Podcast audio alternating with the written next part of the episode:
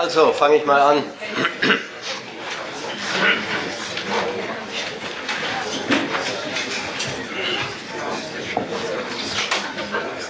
Die, die Überschrift über, den, äh,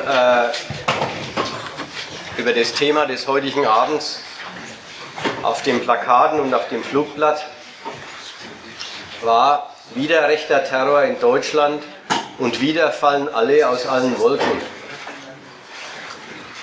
Natürlich. Sag ein bisschen lauter, Peter. Ich probiere es mal so. Ja, ich, ich probiere es mal mit der Hand und ich dann, die sinkt dann langsam wieder, da muss wieder wer sagen, Hand hoch. Kannst du mal probieren, aber ist falsch. Also Ständer. Also der, der Versuch, jetzt schauen wir mal, ob es geht, Wenn's, wenn nicht, dann kann ich es auch in die Hand nehmen. Wieder fallen alle aus allen Wolken. Das, sollte der Ton sein, ist unberechtigt. Und auf ihre Weise hat die Öffentlichkeit und die deutsche Politik das auch bestätigt. Mit den Reaktionen, die laut geworden sind im Anschluss an dieses Ereignis, also an die letztlich zufällige Entdeckung einer zehnjährigen Mordserie, zwei Tote davon in Nürnberg, eines rechtsradikalen Trios aus Thüringen, die alle mit derselben Waffe umgenäht haben und niemand ist auf die Idee gekommen, dass das dieselben sein müssen und wo da die Identität der Taten liegen könnte. Wie es bekannt geworden ist und eben durch den Zufall, dass sie einen Bankraub mal nicht mehr hingekriegt haben, einen von einer ganzen Reihe von Bankraubs, die sie äh, zur Finanzierung ihrer Aktivitäten unternommen haben. Da war in Deutschland dann der Aufschrei groß. Der Aufschrei der Distanzierung, des Blamiertseins und einer gewissen Empörung, einer Riesenempörung. Eine Art Verurteilung und Verwerfen dieser Terroraktionen, wie sie bei linken Terror früher der Politik nie eingefallen wären. Also eine sehr interessante Geschichte, wenn die Kanzlerin sagt, die Mordserie und natürlich der Umstand, dass sie zehn Jahre lang unbehindert äh, weitermorden konnten, die Mordserie ist eine Schande für Deutschland.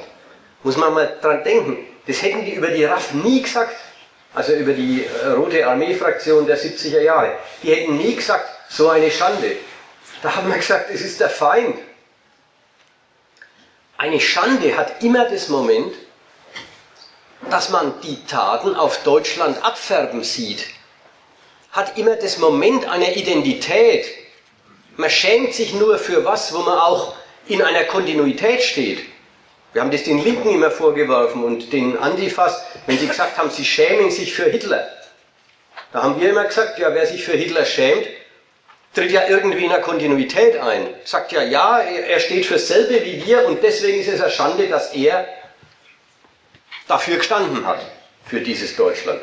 Wenn die jetzt, wenn die Kanzlerin sagt, eine Schande für Deutschland, dann merkt man, dann merkt sie, dass das nicht Feinde sind einfach so, sondern eine politische Richtung, die auf Deutschland abfärbt, die irgendwie als repräsentativ gelten könnte für Deutschland.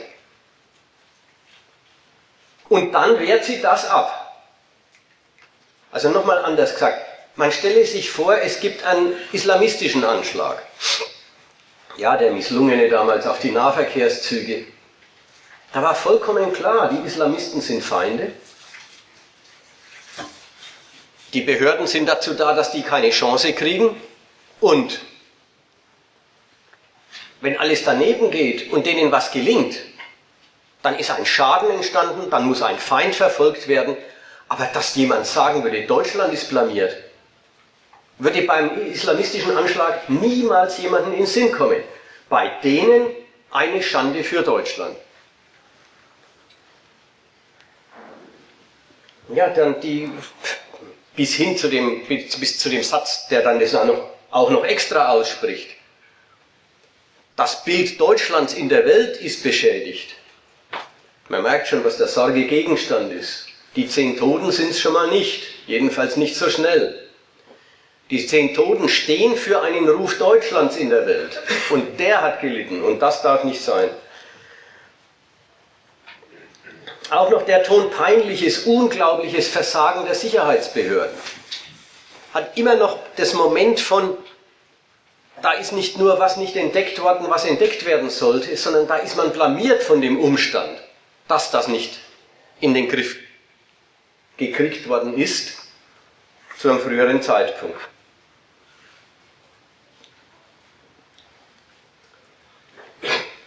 Was jedem eingefallen ist an der, bei der Gelegenheit, ist dann den Politikern selber eingefallen. Nämlich, ist Deutschland, jedenfalls sind die deutschen Sicherheitsbehörden, etwa auf dem rechten Auge blind. Das ist richtig von oben, naja, in Umlauf gebracht worden, die Formulierung. Natürlich, die ist auch manchem anderen eingefallen. Sind die auf dem rechten Auge blind? Und es war völlig klar. Jetzt muss man was dafür tun, um zu beweisen, dass es nicht so ist. Denn, andersrum ausgedrückt, offensichtlich war es ja erstmal so. Und zweitens, und da soll jetzt mein Vortrag hin, und zweitens, man dementiert, dass die auf dem rechten Auge blind sind. Man dementiert jeden Zusammenhang dieser Terroristen mit Deutschland, weil es einen gibt. Weil es einen Zusammenhang gibt, weil man sogar ein gewisses Bewusstsein davon hat, dass es ihn gibt. Und dass man deswegen ja eine Abgrenzungsarbeit, eine Distanzierungsleistung nötig hat. Wenn man es mal ganz einfach angeht. Also jetzt, was waren die Aktionen und was haben sie eigentlich mit diesem Gemeinwesen zu tun? Die Aktionen waren Mordaktionen, die auf Ausländer gezielt haben, die in Deutschland leben und die ermordet worden sind aus keinem anderen Grund, als weil sie Ausländer sind waren, wie war's, acht Türken, ein Grieche. Und es waren lauter Leute, die als Ausländer in Deutschland sich eine Rolle gesucht haben und dabei als Ausländer erkennbar geblieben sind. Eben Dönerbudenbesitzer, Blumenhändler, dieser eine Internet-Café-Betreiber. Sie werden umgebracht, weil sie keine Deutschen sind und hier leben. Die Mörder haben es noch nicht mal nötig gefunden, jedenfalls nicht dringend, ihre Tat zu erklären. Sie haben sie weithin für selbsterklärend gehalten. Klar, das nachträglich bekannt gemachte oder das nachträglich entdeckte Bekennervideo zeugt schon davon, dass auch die ein Bedürfnis danach hatten, zu sagen, das alles haben wir zusammengebracht, das waren unsere Taten. Aber sie haben diese Veröffentlichung offenbar zurückgestellt hinter die andere Berechnung. Wenn man sich nicht so schnell zu erkennen gibt, kann man ungestörter weitermorden. Sie haben der Effizienz ihrer Terroraktivitäten die politische Ausschlachtung hintangestellt mindestens auch mit dem Gedanken, viel zu erklären gibt es da nicht. Die Gemeinden verstehen es, nämlich die terrorisierten ausländischen Einwohner der Republik. Und die Sympathisanten verstehen es auch. Der Gedanke ist ja auch einfach. Der Gedanke heißt, die gehören nicht hierher, die gehören weg. Das wird blutig exekutiert. Die gehören weg. So jetzt. Was hat es mit dem Land zu tun? Mit dieser Mordaktion exekutieren Sie eine Unterscheidung. Machen Sie eine Unterscheidung mörderisch wirksam. die Sie nicht erfunden haben.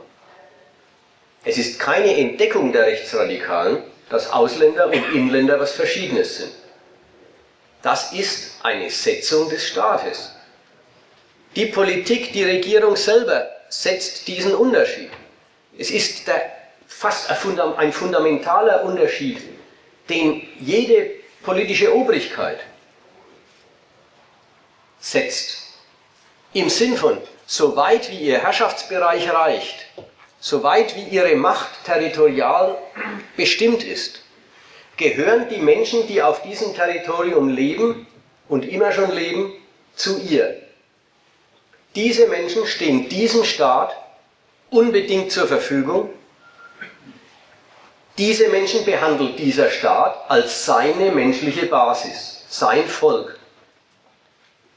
Diesem Volk gewährt der Staat das interessante Recht, auf seinem Territorium unbedingt sich aufhalten zu dürfen. Die Menschen dürfen leben auf dem Boden dieses Staats, weil und wenn sie zu ihm gehören. Andere Menschen, die nicht zu ihm gehören, gehören anderen Staaten. Ja, und da ist es dann schon die Frage, gehören anderen Staaten an oder gehören anderen Staaten? Hat den doppelten Ton in jedem Fall. Andere Staaten haben darüber Verfügungsansprüche. Anderen, sie gehorchen den Kommandos einer anderen Obrigkeit. Sie genießen Schutz durch eine andere Obrigkeit. Aber hier, im einen Staat, haben sie erstmal nichts verloren. Außer der Staat hat besondere Gründe, Ausländern den Aufenthalt zu gestatten. Nicht, dass es so wäre, dass der Staat den Standpunkt hätte, er will ein ausländerfreies Land. Den hat er wirklich nicht. Er hat den Standpunkt, die Einheimischen gehören her. Und die Ausländer gehören nicht her, außer es gibt einen Grund, dass sie her sollen.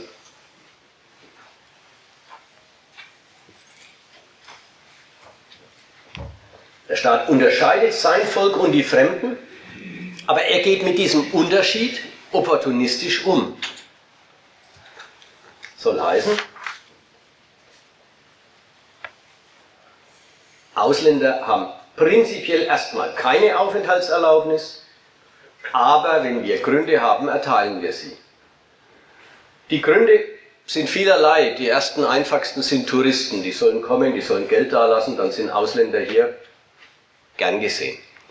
Andere Gründe waren in der Zeit, wo eben die türkische Einwanderung massiv war, die Gastarbeiter.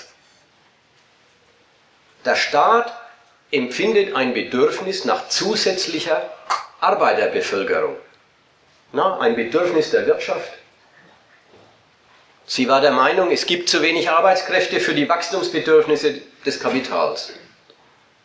Und ob die wirklich zu wenig waren und wie sehr sie zu wenig waren, egal, der Standpunkt war, die Knappheit der Arbeitskräfte im Land treibt die Löhne, ermöglicht den Gewerkschaften immer höhere Lohnforderungen, beschädigt auf die Weise das Wachstum. Das Wachstum soll steigen können wie überhaupt, das ist die große Raison des Staats, die große wirtschaftspolitische Zielsetzung der Regierung. Wachstum soll sein, mehr Arbeitskräfte auf dem Territorium. Dann werden sie reingeholt. Wenn sie da sind und arbeiten, ist okay. Wenn sie zu viel werden, man braucht sie gar nicht mehr. Sie sind gekommen, aber jetzt reicht's wieder. Werden die Grenzen dicht gemacht. Dann kommt man nicht mehr so leicht rein. Wenn man der Meinung ist, im Land sind zu viele, dann wird was unternommen, dass sie wieder weniger werden. Zum Teil werden sie mit rechtlichen Schikanen wird ihnen der Aufenthalt schwer gemacht. Wer keinen Arbeitsplatz hat, hat Schwierigkeiten, die Aufenthaltsgenehmigung verlängert zu bekommen. Muss also sehen, entweder er findet sofort wieder Arbeit oder er muss irgendwann raus.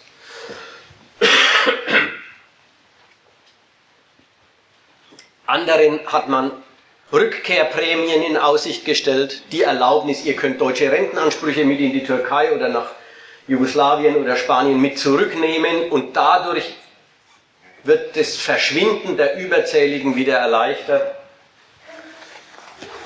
Und so zu. Menschen werden vom Staat, Menschen, die, nicht zu, Menschen, die zu ihm gehören, sein Volk, ist ihm unbedingt verfügbar und dem ist er verpflichtet. Andere sind per se Manövriermasse des staatlichen Interesses. Manövriermasse. Wenn man sie braucht, braucht, holt man sie. Wenn man sie nicht mehr braucht, schickt man sie wieder weg. Mit allen möglichen Mitteln.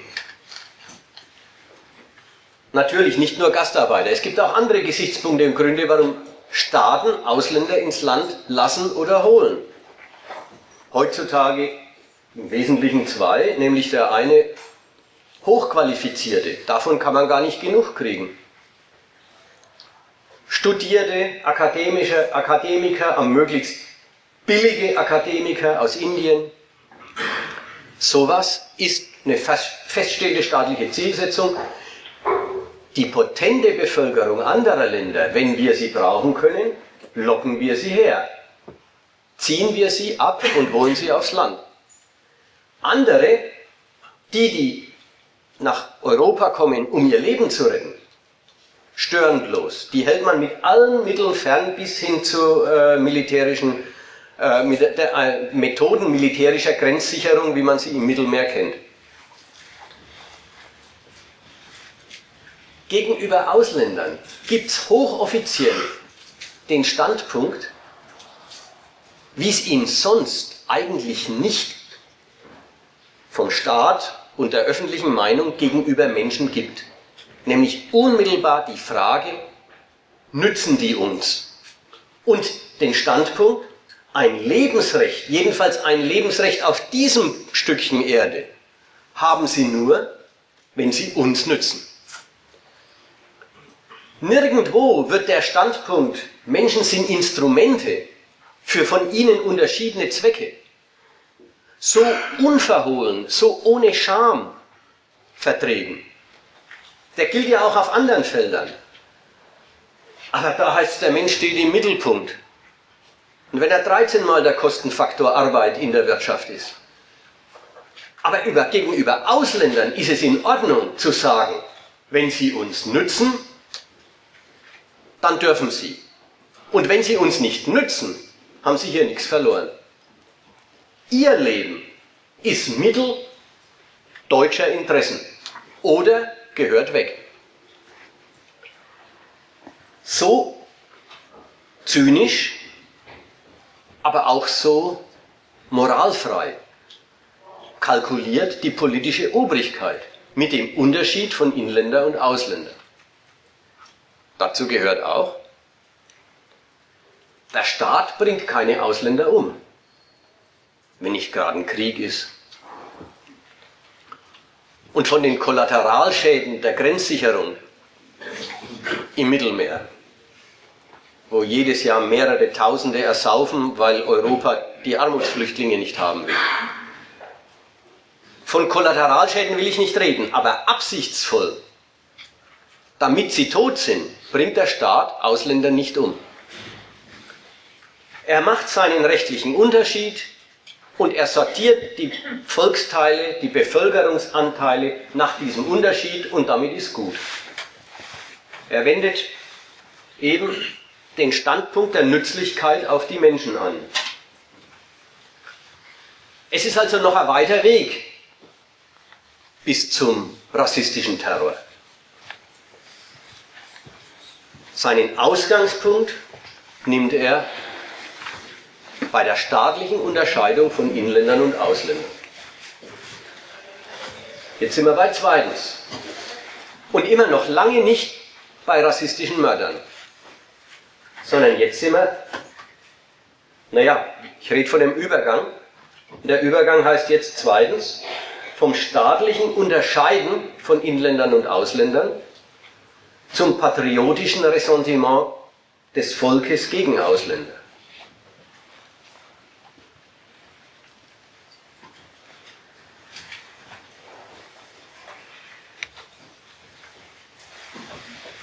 Also der erste Schritt war ganze objektive rechtliche Sortierung durch die politische Macht. Zweitens, die Bürger. Die Menschen, die unter dieser politischen Macht leben, sich an ihre Regeln halten, sich von ihr die Ordnung vorgeben lassen, sich an sie anpassen, die Ordnung bejahen, diese Menschen drehen das Verhältnis um von Staat und Volk. Wie ist es zu verstehen? Sie stellen es auf den Kopf. Die Bürger, die sich als Mitglieder des deutschen Volks verstehen, sehen die Sache nicht so, dass diese Eigenschaft, Volksgenosse zu sein, Mitglied des Volkes zu sein, eine ihnen durch die Obrigkeit und von der Obrigkeit angetane Abstraktion ist. Eine Gleichsetzung mit lauter anderen Leuten, mit denen sie nichts gemein haben. Eine Gleichsetzung mit anderen, die nur einen Inhalt hat, nämlich sie gehorchen derselben Regierung. Eine Gemeinsamkeit und Gemeinschaftlichkeit, die nur die politische Macht den unter ihr Befassten aufdrückt. Staaten ist doch eigentlich kein Geheimnis. Schmieden sich ihre Völker dadurch, dass sie um die Reichweite ihrer Macht kämpfen. Über Jahrhunderte in Kriegen, über Eingemeindungen und Ausgrenzungen, die alle gewalttätig sind und blutig, findet sich am Schluss irgend sowas wie der Haufen, der jetzt schon eine ganze Weile unter der Staatsmacht versammelt ist, hält sich für sein Volk. Man muss noch mal daran erinnern, es ist doch nicht so, dass erst die Völker da sind und dann die Staaten ihren Völkern eine, äh, eine, eine politische Existenz verschaffen. Sondern es ist so, dass die Staaten um die Reichweite ihrer Macht kämpfen und dadurch entstehen und verändern sich Völker. Also denk, denk mal, die Elsässer, sind die Deutsche oder Franzosen? Na ist doch klar, sie sind Franzosen. Aber warum eigentlich? Na, weil die Eroberung des, 19, äh, des 1870er Kriegs nicht zu halten gewesen ist. Sonst wären sie Deutsche. Die Österreicher, sind die Deutsche oder Österreicher? Ja, das weiß jeder, die sind keine Deutschen. Aber dass wir kein Volk bilden, ist doch Ergebnis von ein paar verlorenen Kriegen. Und wenn der Hitler gewonnen hätte, dann wären wir ein Volk. Umgekehrt, wer, wer, wer, wer kennt sie, die Schimanskis, Armanskis, Kowalskis aus dem Ruhrpott? Eingewanderte Polen aus dem 19. Jahrhundert. Die waren die Polacken, die waren für die Drecksarbeit gut. Übrigens, wie jetzt die Türken. Leute, die galten als Ausländer und sind auch so behandelt worden. Und dann waren sie lang genug da und vor allen Dingen, das ist immer das Schönste und Wichtigste, und sind zum einen oder anderen Krieg eingezogen worden und haben ihren Kopf hingehalten für Deutschland.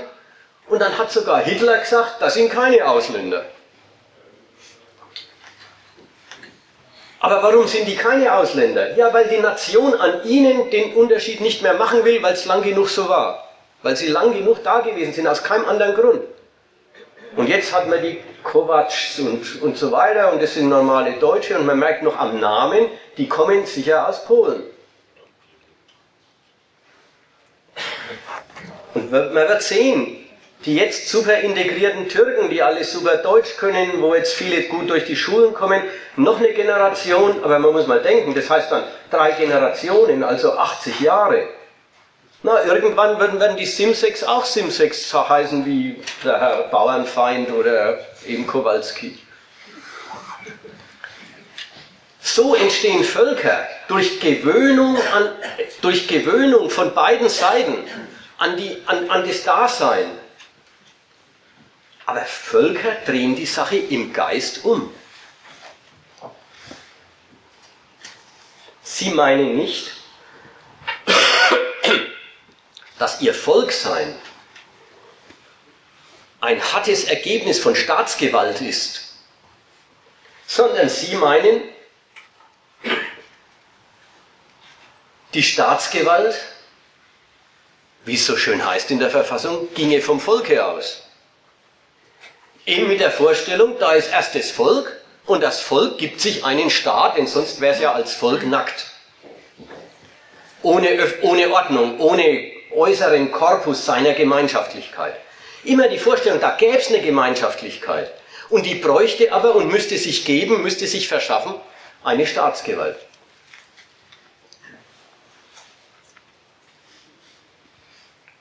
Sie halten das völkische Kollektiv fürs Erste und die Staatsmacht für die Folge daraus. Und nicht umgekehrt. Die Staatsmacht fürs Erste und die völkische Zusammengehörigkeit als die Folge davon.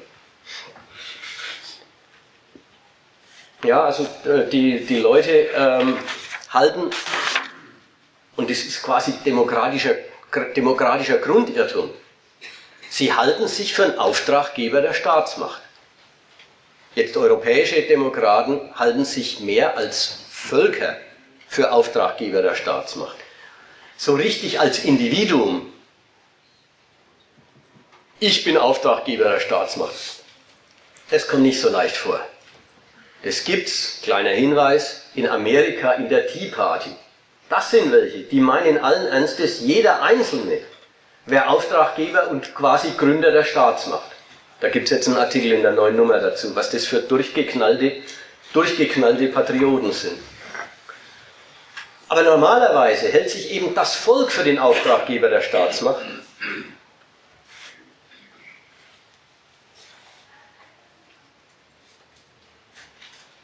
Das Volk, so sieht man es, schafft sich den Staat und der Staat ist verpflichtet, dem Volke zu dienen.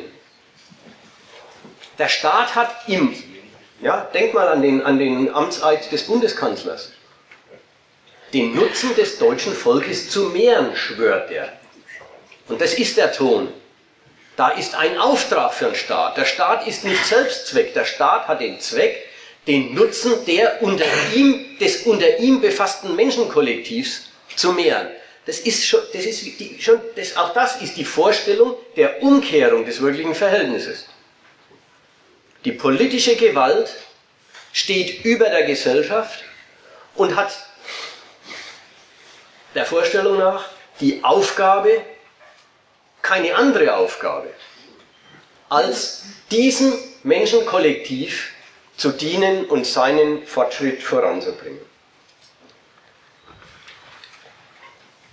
Um den harten Gedanken nochmal klar zu machen, sich unter einer politischen Herrschaft, wie sie in unserem Land als Demokratie, als demokratischer Staat existiert, sich unter politischer Herrschaft frei und von ihr gut bedient zu fühlen, ist dasselbe wie die Umkehrung. Ist dasselbe wie sich als Volk fühlen, das Regierung braucht.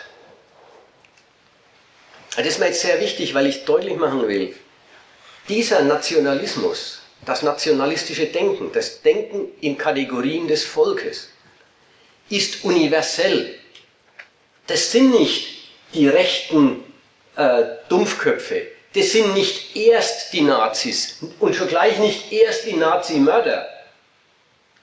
Dieses Denken ist universell, das ist dasselbe wie sich frei fühlen unter staatlicher Herrschaft. Den Staat als Dienst an dem Kollektiv, dem man angehört. Da ist immer logisch das Volk das Erste und der Staat die Erfüllung eines Volksbedürfnisses.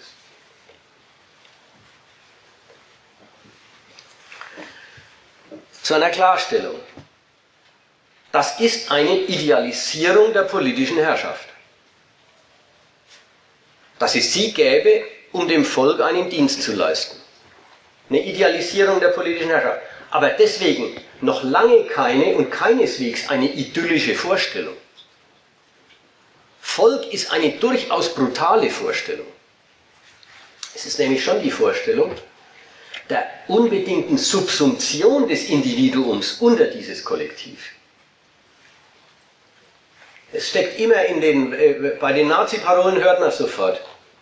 Wie heißt es da? Volksgemeinschaft statt Klassenkampf.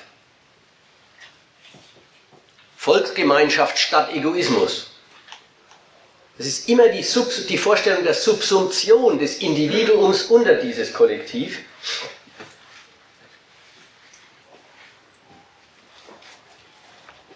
Es ist eine den Einzelnen unbedingt verpflichtende Gemeinschaft. Die verlangt was von dem Einzelnen. Zum Volk zu gehören heißt einerseits nicht aus der Reihe tanzen, keine anderen Ansprüche stellen als allen zustehen. Lustigerweise besteht das Volk ja jetzt aus den verschiedensten Leuten. Aus Bankiers, aus normalen Arbeitnehmern, aus Hartz-IVlern,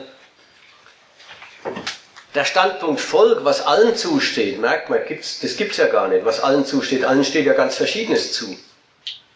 Dann hat Volk die nächste Bedeutung. Jeder in seinem Stande. Jeder, soll, jeder hat keine anderen Ansprüche zu stellen, als ihm in seiner Rolle zusteht. Der Hartz-IVler hat Ansprüche, aber bloß Hartz-IVler Ansprüche. Und der Bankier hat auch Ansprüche zu stellen, aber Bankiers Ansprüche und der Beamte und der Lehrer und so weiter und so. Zum Volk sich zurechnen, dem Volk angehören, heißt diese Unterordnung, an, an dem Platz sich bewähren in der sehr, sehr differenzierten, sehr unterschiedlichen Gesellschaft, sich an dem Platz bewähren, an den es einen halt so verschlagen hat.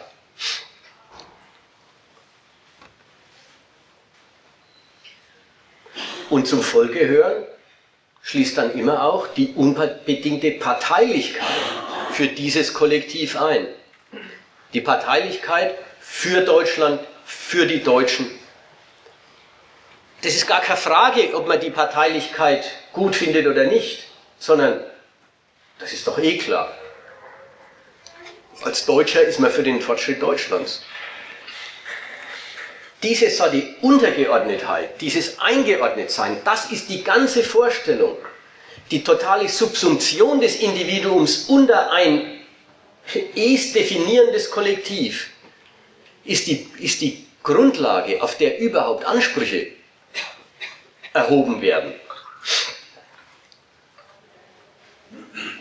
Vielleicht noch eine andere Überlegung zu dem, zu dem Thema mit dieser, mit dieser Vorstellung, eben mit dieser Umdrehung. Ich bin immer noch bei dem Grundgedanken des Verhältnisses von Staat und Volk. Der Staat, die Staatsmacht definiert die unter ihrer, die Staatsmacht unter ihrer Hoheit stehende Menschheit als ihr Volk. Volk ist ein Produkt des Staates. Und wo Völker existieren, drehen sie das um. Sie sagen, der Staat ist ein Produkt des Volkes, der Staat ist ein Mittel, ein Diener der Existenz des Volkes. Und das kann man noch anders ausdrücken. Oder das hat noch eine andere Seite, diese Umdrehung. Nämlich, Ja zum Staat zu sagen. Ja, das ist mein Staat. Ich halte zu ihm, ich gehorche seinen Gesetzen. Ich bewege mich im Raum des von ihm Erlaubten. Ja zum Staat zu sagen, ist doch ein Willensakt. Willensakt, den will ich. Und beim Willensakt ist es so, ich kann auch sagen, den will ich nicht. Dann fühle ich mich halt mehr genötigt von diesem Gemeinwesen. Dann fühle ich mich halt unterdrückt. Dann sehe ich halt, dass ich einer Macht gegenüberstehe, die nicht tut, was ich mir gedacht habe. Also das Verhältnis zum Staat ist ein Willensakt. Das Ja zum Staat ist eine Tat des Willens. Leute, die sich als Mitglieder von Völkern verstehen, und mehr oder weniger sind es alle, halten dieses Verhältnis nicht für einen Akt ihres freien Willens, sondern für eine Entscheidung, die dem vorgeordnet ist. Es ist eine nie gewählte Zugehörigkeit. Es ist eine nie in Frage stehende Parteilichkeit für dieses Kollektiv. Die denken nicht, bin ich gern Deutscher oder scheiße ich drauf, sondern die denken, Deutscher zu sein, das hat man nicht gewählt. Aber weil man es ist, ist man auch dafür, dass Deutschland gut dasteht, dass es dem deutschen Volk gut geht, dass es mit Deutschland gut vorankommt. Also, zum, zur Vorstellung des Volkes gehört die Vorstellung einer unbedingten Befangenheit in einer Zugehörigkeit, die man nicht gewählt hat, die aber absolut gilt.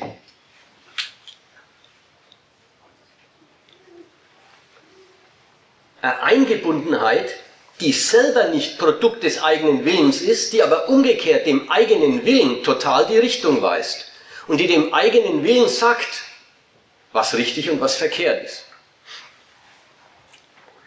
Für diesen Gedanken der Umkehrung und für, diesen, für diese Vorstellung der unbedingten Befangenheit in, einer, in einem Kollektiv, dem man angehört, für diese Vorstellung hat das politische Bewusstsein eine ganze Reihe von Chiffren entwickelt. Chiffren, die ziemlich verschieden klingen, aber alle dasselbe leisten. An, an was denke ich? Ich denke an die Formel Kulturgemeinschaft, Schicksalsgemeinschaft, Rasse.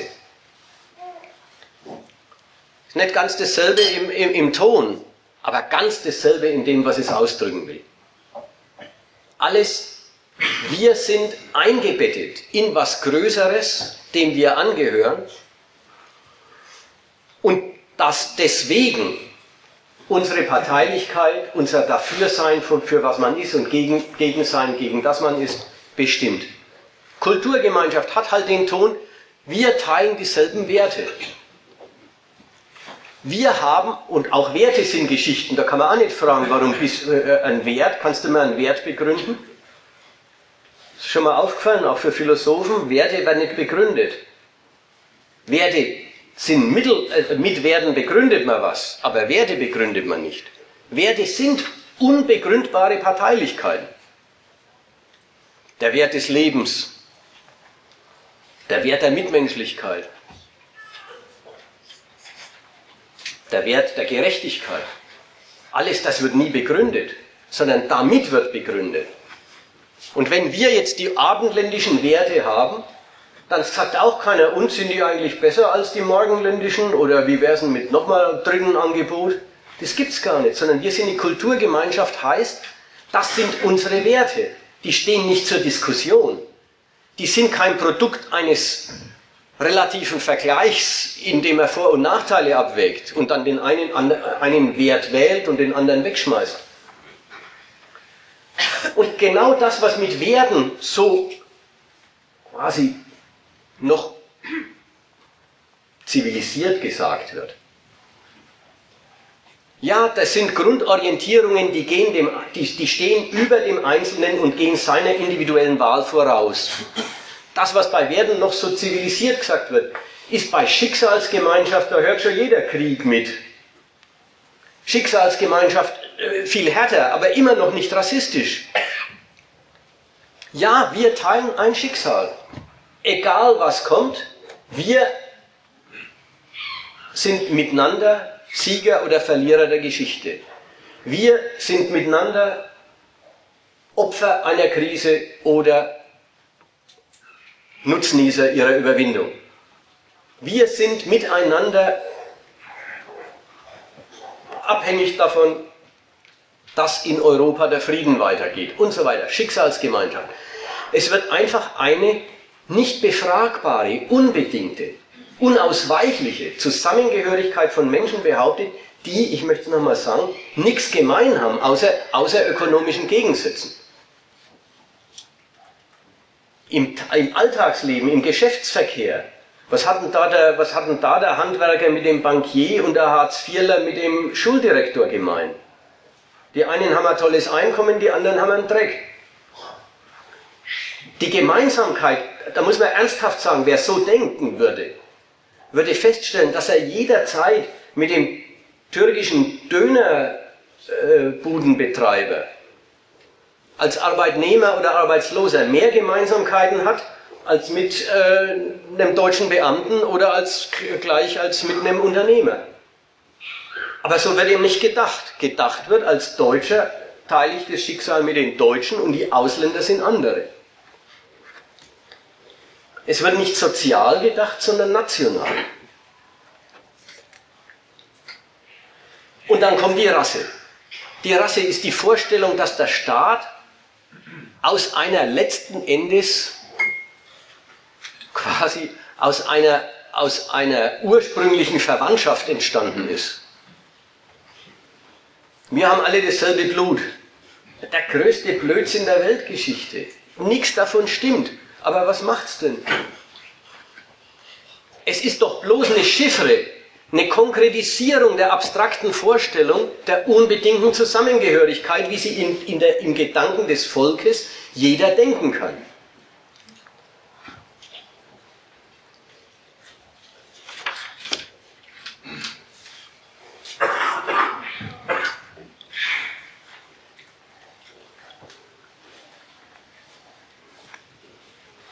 Ich wollte jetzt daran erinnern, so denkt mehr oder weniger jeder im, im Land. Natürlich hat der bürgerliche Mensch in seinem Alltag nicht andauernd Gelegenheit, seine Volksnatur auszuleben. Im Sinn von dauernd Gelegenheit, sein Deutschtum zu betätigen. Oder wir drehen es um und sagen, es ist gar keine Kunst. Der ganze Alltag wird, wenn es drauf ankommt, als Betätigung der Volksnatur einfach verstanden. Wir Deutschen sind sauber, wir Deutschen sind fleißig, wir Deutschen sind effizient. Das kann man doch jederzeit sich mit dem Ausland vergleichen und sagen, die Griechen sind Schlamper, die haben an, äh, Schulden im Staatshaushalt, die sind größer als die bei uns.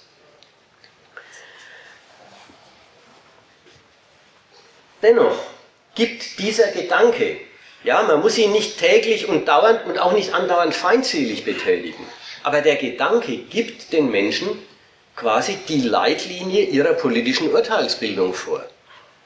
Nach innen hat es erstmal die Bedeutung, man beurteilt immerzu die Taten der Staatsmacht am Maßstab, ob es ein gutes Regieren fürs Volk ist. Ob die Regierung mit ihren Taten dem Gemeinwohl dient.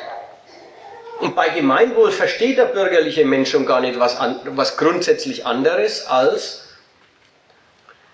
dass es mit allen Erwerbspositionen, die es im Land so gibt, irgendwie weitergeht. Und wenn dann die Staaten immer die Unternehmer fördern und an den Arbeitslosen und Rentnern sparen, dann ist es für die Bürger die Frage, ist es jetzt im Sinn des Gemeinwohls oder ist es ein Verstoß dagegen? Die Leitlinie aber ist das Gemeinwohl. Und das, es ist klar, in der Demokratie kann man jetzt so und so optieren. Man kann sagen, naja, auch damit die Rentner, äh, äh, die Renten bezahlt werden können, müssen Löhne verdient werden. Damit Löhne verdient werden können, muss es Arbeitsplätze geben. Damit es Arbeitsplätze geben kann, muss es Gewinne geben. Damit es Gewinne gibt, muss der Außenhandel stimmen. Also ist die Förderung des Kapitals das Beste, was den Rentnern passieren kann. Und wenn an ihnen gespart wird, ist es ein Mittel dafür, dass ihr, ihr Rente bezahlt werden kann. So ist die eine Argumentationskette in der Demokratie völlig gültig. Die andere Argumentationskette heißt, die Rentner immer kürzer halten, während, die Reichen immer reicher werden. Braucht's das eigentlich? Und auch der Gedanke, braucht's das? Anerkennt ja das. Wenn die Reichen immer reicher werden müssen, damit sie Arbeitsplätze geben können, dann ist es in Ordnung. Aber manchmal hat man halt Zweifel, ob die, wenn sie immer reicher werden, immer reicher werden müssen, damit sie Arbeitsplätze geben. Und dann kommt das Argument, das ist aber nicht gerecht. Will sagen, das Denken als Volk, das Denken im Namen dieses vom Staat regierten Kollektivs, das ein Recht darauf hat, dass der Staat seinen Nutzen, den Nutzen dieses Kollektivs mehrt, dieses Denken ist überhaupt dasselbe wie politisches Denken. Im Inneren, der Maßstab, nützt es dem Volk, was die Regierung macht. Das ist die Messlatte, mit der sie beurteilt wird, die Regierungspolitik. Nach außen ist es ja sowieso keine Kunst. Wo das eine Volk steht und im Verhältnis dazu andere Völker, da weiß man ja sowieso, es geht um deutsche Interessen. Da kann man als Deutscher sagen, was haben wir in Afghanistan verloren? Da springt doch nichts raus für Deutschland. Da kann man aber auch sagen, was zahlen wir immer für die Griechen? Die bringen nichts zusammen, die belasten bloß den Euro, die belasten unsere Staatskasse. Was soll das? Da kann man sagen, wir Deutschen sind gegen Eurobonds, weil das ebnet ja unsere Leistungsfähigkeit und die Leistungsunfähigkeit der Schlampernationen im Süden ein. Und so weiter. Ist eh klar, da wird gedacht im Namen dieses Kollektivs gegen andere. Und weil die Menschen im Alltag außer dem Denken und der Interpretation ihres Alltags als Betätigung ihrer Volksnatur, was eben in den, dann kann man mal in der Illustrierte lesen, wie sind die Deutschen, was schmeckt den Deutschen, was sind die, was sind die Vorlieben der Deutschen und so weiter, die liebsten Urlaubsziele der Deutschen. Merkt doch, es geht also, man wird doch dauernd damit behelligt, dass man als Fall eines großen Kollektivs jetzt besprochen wird. Und jeder kriegt das Angebot, bin ich jetzt dann repräsentativ für die Deutschen oder falle ich etwa raus? Kann man natürlich wieder mit Plus und Minus bewerten. Ja, ich bin kein Massemensch, ich falle gern mal raus. Kann aber auch sagen, was? Ich bin dermaßen out. Und so weiter. So, dieses, dieses Angebot immer zu eben, was schmeckt den Deutschen, was, was ist die liebste Musik der Deutschen und so weiter. Dieses, es wird dauernd gemacht. Und wenn es schon so wenig Gelegenheiten gibt, sie werden extra geschaffen. Nationalfeiertage und Sportveranstaltungen, speziell internationale Sportereignisse, sind richtig Gelegenheiten, wo den Menschen das Angebot gemacht wird, so jetzt kannst du mal deinen, deine Parteilichkeit, deine unbegründete, aber auch unbedingte, rücksichtslose Parteilichkeit für dein Kollektiv, vielleicht noch mit der kleinen Klammer, schadlos, ausleben und das auf die anderen draufkaut gehört, dass man die anderen mal verachten darf, dass man aber auch den Hut ziehen muss, wenn die anderen was zusammenbringen, das spielerisch betätigen. Und wir wissen, das wird gerne angenommen. Das ist praktisch die schönste Freizeitbeschäftigung. Na, vielleicht nicht die schönste, aber wie heißt es? Die? Fußball ist die? Zweitschönste, ja, also gut, mindestens definitiv völkisch gedacht, wird von den Bürgern in der Ausländerfrage. Da ist es die und wir. Völlig klar. Und so unsicher es bei allen Regierungsentscheidungen sonst ist, sich zu fragen oder zu beantworten, sich die Antwort zu geben auf die Frage, ist das, was die Regierung jetzt macht, eigentlich im Gemeinwohl? Ist es zum Nutzen des deutschen Volkes oder ist es Amtspflichtverletzung? Ja, das wird ja dauernd gewälzt.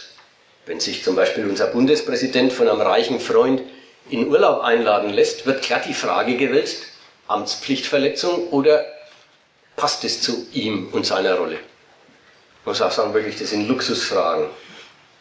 Aber egal, alles wird nach dem, nach dem Muster beurteilt. Aber es ist schwierig, im Einzelfall zu entscheiden, ob staatliche Härten, sagen wir, es werden Studiengebühren erhoben, ob staatliche Härten im Sinne des Gemeinwohls sind oder ein gemeiner Übergriff des Staats auf seine Bürger. Das ist nicht so klar. Nur an einer Stelle ist es immer ganz klar. Wenn Ausländer was dürfen, dann ist völlig klar, der Staat erlaubt welchen, die gar kein Recht dazu haben, von ihm beschützt von ihm mit Rechten ausgestattet, von ihm gefördert zu werden. Der Staat erlaubt solchen was, die gar kein Recht haben, weil sie nicht zum Volk gehören. Und da ist der Verdacht der Amtspflichtverletzung immer furchtbar schnell da.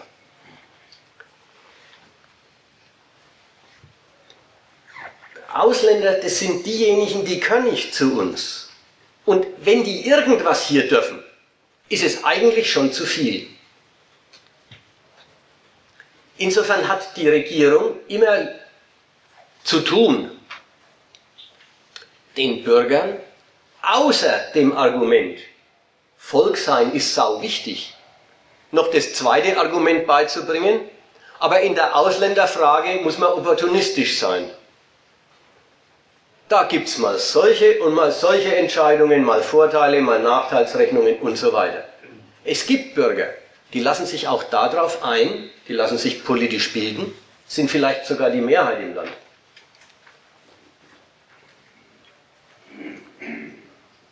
Die lassen sich von der Regierung den Satz sagen, die nützen uns doch.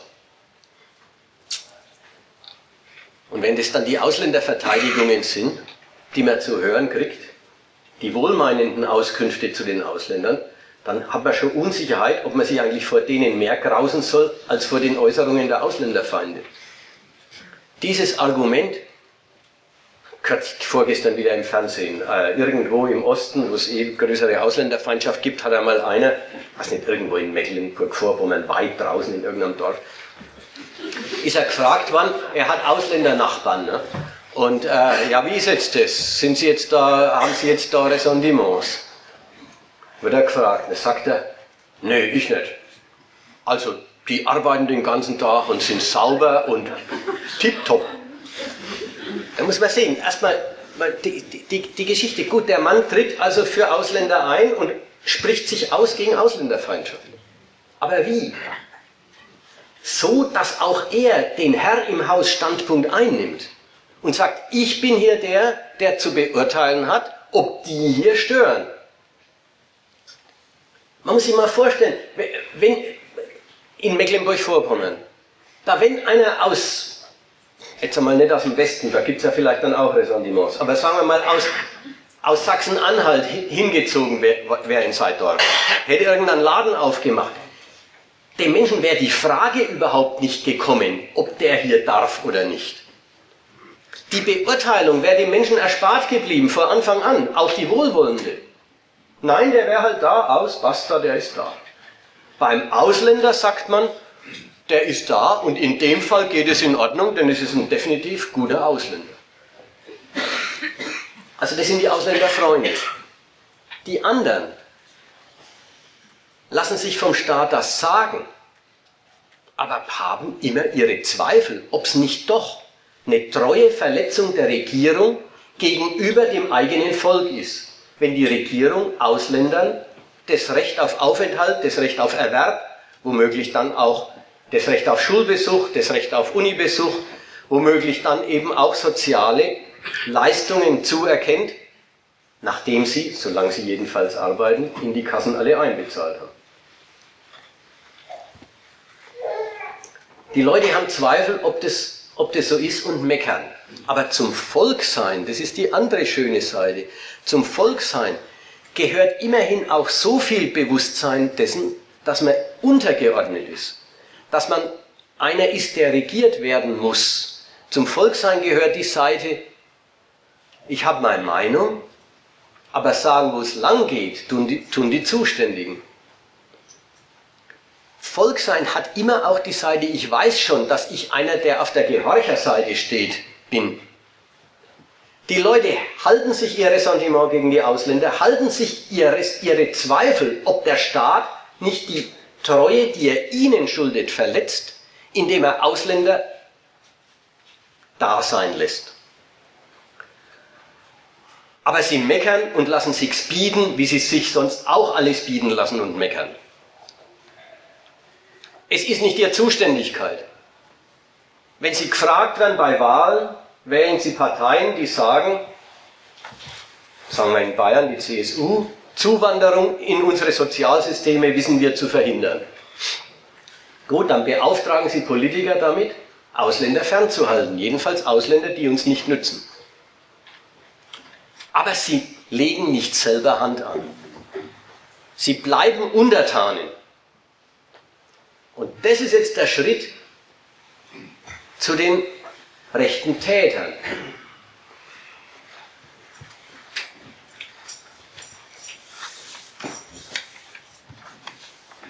Also der dritte Übergang vom gesinnungsfesten Deutschen zum mörderischen Ausländerhasser. Wichtig ist, die Täter sind im Gedanken nicht grundsätzlich anders wie die vielen, vielen, vielen Deutschen, die halt, wenn sie gefragt werden, der Meinung sind, hier sind viel zu viele Ausländer. Aber nachdem sie normalerweise nicht gefragt werden, passiert weiter nichts.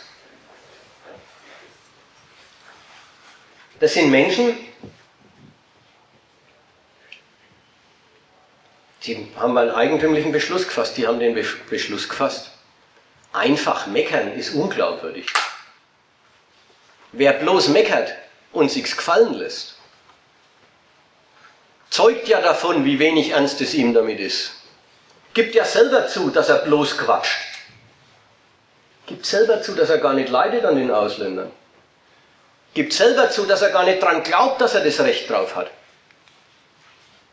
Dass Deutschland den Deutschen gehört. Das ist ein ganz, ein ganz formeller Gedanke,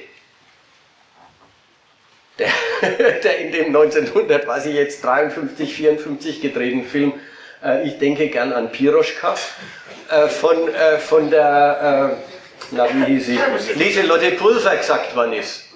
Musst nicht reden, Andi, musst tun. Da ging es um die Liebe. Ja. Aber der Gedanke ist, die, die rechten Täter denken gar nicht anders als der Rest, sondern sie, sie sind der Meinung, es ist doch unglaubwürdig zu meckern und nicht zu handeln. Sie machen den Übergang zum Handeln. Und das ist, das ist eigentlich die ganze Sache. Sie sind der Meinung, die Ausländer gehören weg. Und sie sind der Meinung, der Staat würde ihnen das schulden, dass die Ausländer hier nicht leben und ihnen immer wieder über den Weg laufen. Sie sind der Meinung, der Staat würde ihnen das schulden und der Staat bleibt diese Leistung schuldig. Er, sie sind der Meinung, der Staat versündigt sich an seiner völkischen Grundlage durch seine Laschheit in Sachen Ausländern. und legen selbst Hand an.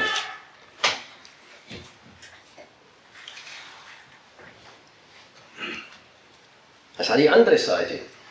Das sind die total brutal, ein, würden die auch sagen, politisches Problem. Die Meinung, Ausländer dürfen hier zu viel, vor allen Dingen überhaupt hier sein. Ein politisches Problem. Nehmen Sie als persönlichen Angriff der Ausländer, die hier leben, auf ihr Recht. Ja, das ist schon was Eigentümliches. Der Standpunkt, äh, da versäumt die Politik was in, der Sachen, in Sachen Einwanderungspolitik. Und das nicht auf der politischen Ebene zu halten und zu sagen, ja, mit den Leuten hat es nichts zu tun. Die gibt es ja auch, die das machen. Ja, die Einwanderungspolitik ist zu lasch. Aber die Leute, die hier leben, das sind andere Fälle. Also davon rede ich jetzt nicht. Ich nehme es nicht persönlich. Die sagen, jeder Ausländer, der hier lebt, ist ein persönlich, eine persönliche Bestreitung meines Rechts auf ein Land, das diesem Volk gehört. Und dann schaffen sie tätig ausländerfreie Zonen und geben damit an, dass es ihnen gelingt.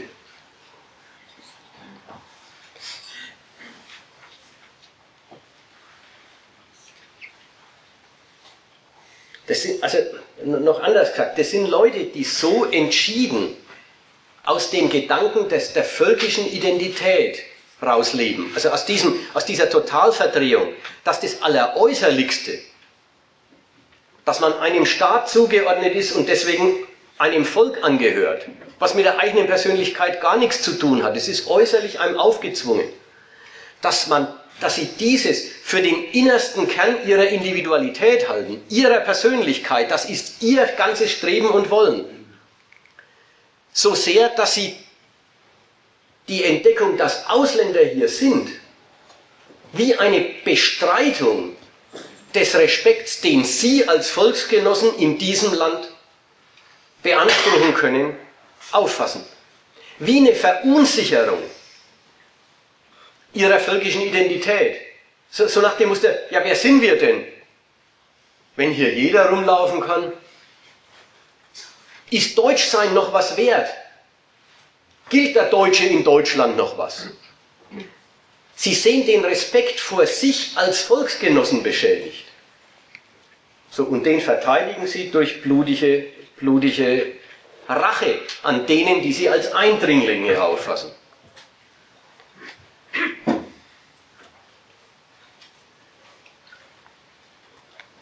Weil hat das Ganze noch eine gewisse Ironie. Wenn linke Terroristen, wie damals die RAF, es gibt ja immer wieder solche. Jetzt gibt es ja diese Briefbombenattentate auf den deutschen Bankchef Ackermann und irgendeinen italienischen Finanzbeamten. Wenn linke Terroristen Repräsentanten des Staates umnieten, da merkt man schon, die meinen nicht jedermann. Für die ist nicht irgendwer gut genug als Ziel. Die meinen Repräsentanten des Systems. Sie zielen, wenn sie Leute ermorden, aufs System.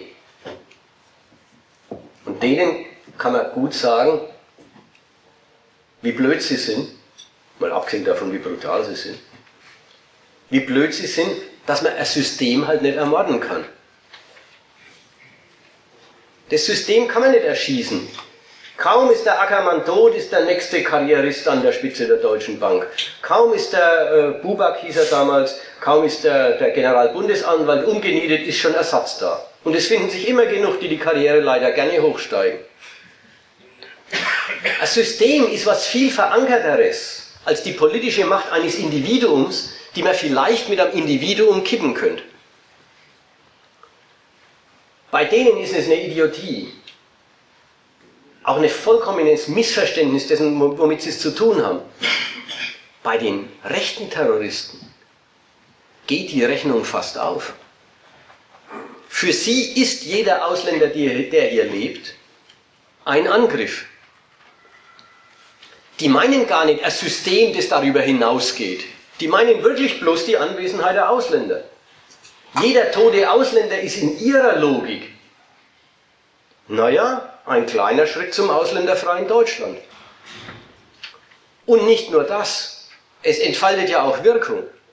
Die Verunsicherung der Ausländergemeinden, die Verunsicherung dessen, man kann hier nicht sicher leben, das ist doch keine dauerhafte Bleibe. Die wirkt ja sogar. Also im Sinn von, für den Zweck ist der Mord gar nicht, ist, ist nicht annähernd so, für diesen Zweck ist der Mord nicht annähernd so unangemessen wie für diesen linken Zweck. Letzter Übergang, bloß um das Stichwort Breivik noch reinzubringen. Aus diesem Geist kann man, kann der rechte Terrorist den Übergang zur Bekämpfung des Staates machen der die völkische Scheidung nicht konsequent durchführt. In Norwegen hat dieser Täter beschlossen, dass er gar nicht erst auf die Ausländer losgeht, die die falsche Regierung immer ins Land lässt, sondern dass er gleich den Nachwuchs der politischen Elite, die das zu verantworten hat, angreift und einen Krieg gegen den Kosmopolitismus gegen die Weltoffenheit, gegen, ja, in dem Fall die Sozialdemokratie Norwegens, die dafür steht, äh, einen Krieg anfängt. Bei diesen Thüringer Typen ist es nicht so ganz klar, ob sie an dem Schritt dran waren oder nicht dran waren. Jedenfalls diese Liste von Politikern, die man bei ihnen gefunden hat, die so als mögliche Ziele besprochen wird, legt nahe, dass der Übergang bei ihnen vielleicht auch unterwegs war. Aber es ist ja auch egal. Natürlich, auch das geht noch, dass man aus Vaterlandsliebe den Staat bekämpft, den man dafür verantwortlich macht, dass das Vaterland seine Selbstbehauptung, in dem Fall gegen Einwanderer, vernachlässigt. Auch das geht. So, jetzt bin ich mal fertig mit dem Punkt, was hat es alles mit Deutschland zu tun? Die rechten Terroristen, alle fallen aus allen Wolken, alle sagen, Wieso bei uns? Wieso wir? Und wissen und haben ein Bewusstsein davon, dass es einen Zusammenhang gibt. Deswegen dementieren sie so heftig.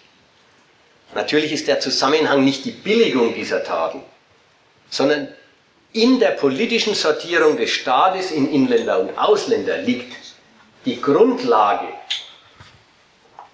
Und in der Politisierung als Volk liegt der Grund. Soweit, so gut. Machen wir eine Pause. Ich habe noch einen zweiten Teil. Da geht es darum, von rechten Terror sieht sich der Staat eben wegen der Geistesverwandtschaft auch ganz anders betroffen als von Linken. da gehört ein bisschen rein. Dass es ja auch ein Blick wert ist, dass die Polizei es zehn Jahre lang nicht schafft, eine solche Mordserie aufzuklären. Da gehört ein bisschen rein, wie eigenartig der Verfassungsschutz zu den Rechten in Thüringen stand. Ganz im Unterschied dazu, wie er zu den Linken steht. Und was gehört noch rein? Die Diskussion über das NPD-Verbot. Aber wie gesagt, das sind mehr die leichten Felder. Das wirklich Schwierige, der Kern der ganzen Überlegung ist, Ressentiments gegen Ausländer sind unmittelbar die andere Seite des Selbstverständnisses einer Bevölkerung als Volk. Und das ist die Politisierung der Bevölkerung überhaupt. Das ist nicht irgendein Abweg, das ist nicht irgendwas, was es bei manchen auch noch gibt, sondern das ist überhaupt der Kern der Politisierung. Das wollte ich jetzt erstmal äh, gesagt haben und jetzt wollen wir da ein bisschen drüber reden und schauen, was es da zum Diskutieren gibt und dann äh, kann ich die anderen Punkte später noch nachlegen oder auch weglassen, wenn die Diskussion über den Punkt äh, so umfangreich oder schwierig werden sollte, dass es eben die Zeit kostet. Ja, dann. Sie haben gesagt, äh, Sie, äh, Sie, sind der Auffassung, dass, äh, wir uns keine, dass wir uns keine Werte definieren können. Wenn ich sage zum Beispiel, ich habe Respekt vor jemand anderem, ähm, dann liegt es ja zugrunde, dass ich mir ein bestimmtes Verhalten ihm gegenüber überlegt habe. Ich sage zum Beispiel, äh, ich respektiere dich weil du eine bestimmte Fähigkeit hast. Oder ich äh, respektiere dich als Mensch. Unabhängig davon, was du denkst, äh, einfach so als Mensch.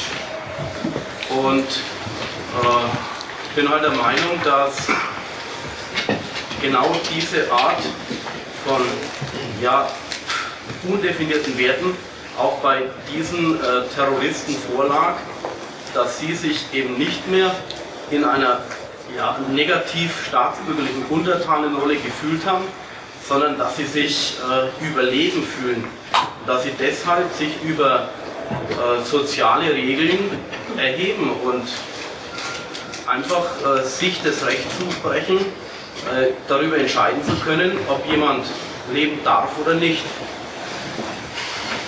Ich weiß jetzt nicht, ob Sie das als Widerspruch empfinden oder ich, mich würde einfach interessieren, was Sie dazu denken. Zu was? Ja, zu dem, zu dem Beitrag. Ich, ähm, ich habe auch nichts dagegen, wenn es Diskussionen äh, zwischen den Reihen gibt. Ähm, ich äh, kann aber auch gleich was zu sagen.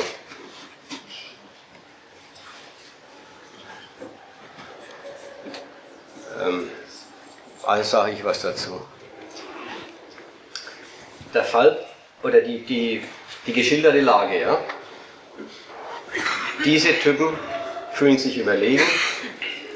Sie, kann man die Zusatzformel spielen Gott. Sie nehmen sich das Recht raus zu entscheiden, wer leben darf oder nicht. Und äh, diese Hybris betätigen sie. Dazu fällt mir eins ein. ganz schnell, ich weiß nicht, ob ihr es kennt. Es gibt von Dostoevsky einen Roman, der heißt Raskolnikow oder auch Schuld und Sühne. Das geht genauso. Da in diesem Buch, das Buch befasst sich nur mit der Psychologie, mit der Psychologie eines Menschen, der sich über die moralischen Werte erhebt und äh, den Standpunkt einnimmt, man kann doch Man kann doch über das, das Leben eines anderen Menschen, der schlecht ist und böse und nichts taugt und nichts bringt und andere schädigt, da kann man doch auch mal einen Schlussstrich ziehen und ihn umbringen. Der Wert, dass man das Leben unbedingt respektieren müsse, äh, den, den setze ich hinter den anderen zurück. So, und dann geht der ganze Ding geht über Schuld und Sühne und wie der äh, Gewissensqualen drüber kriegt und so weiter und so weiter. Die Geschichte erzähle ich jetzt aus bloß einem Grund. Die Darlegung dieser psychologischen oder von mir aus auch wertemäßig philosophischen Überlegung ist so abstrakt, dass sie genauso gut taugt für den Raskolnikow, der eine alte Wucherin umgebracht hat, wie für Tür, das Thüringer Trio, das sich Ausländer gesucht hat. Dass sie sich Ausländer suchen und nicht die alte Wucherin oder nicht ein Heldentenor, erklärt sich durch die Überlegung nicht. Sie ist bloß, eigentlich ist die Überlegung zu abstrakt für den Fall. Sie erklärt, oder was heißt erklärt? Sie, sie, sie befasst sich mit, ja, es gibt Leute, die stellen sich über die Moral. Ja, das gibt's. Und dass die sich über die Moral gestellt haben, über die Moral, du sollst nicht töten, auch übers Recht natürlich, man darf nicht töten, ist un unbezweifelbar, klar. Also haben sie auch Gedanken der Art, es gibt Wichtigeres als dieses Gebot. Ganz sicher. Die wissen eben das Wichtigere. Deutschtum ist wichtiger. Das Reinhalten der deutschen Rasse, das Reinhalten Deutschlands vor diesen Einwanderern, das ist wichtiger als der Respekt vor dem Leben. Also so, so viel ist sicher richtig an der Überlegung. Bloß, ich meine, sie ist zu abstrakt, um zu erklären, was die gemacht haben und warum dies machen. Und wenn man es auch andersrum nimmt, wenn man die Überlegung für sich nimmt, was anders als Leute respektiert die Moral, kommt aus der Überlegung nicht raus.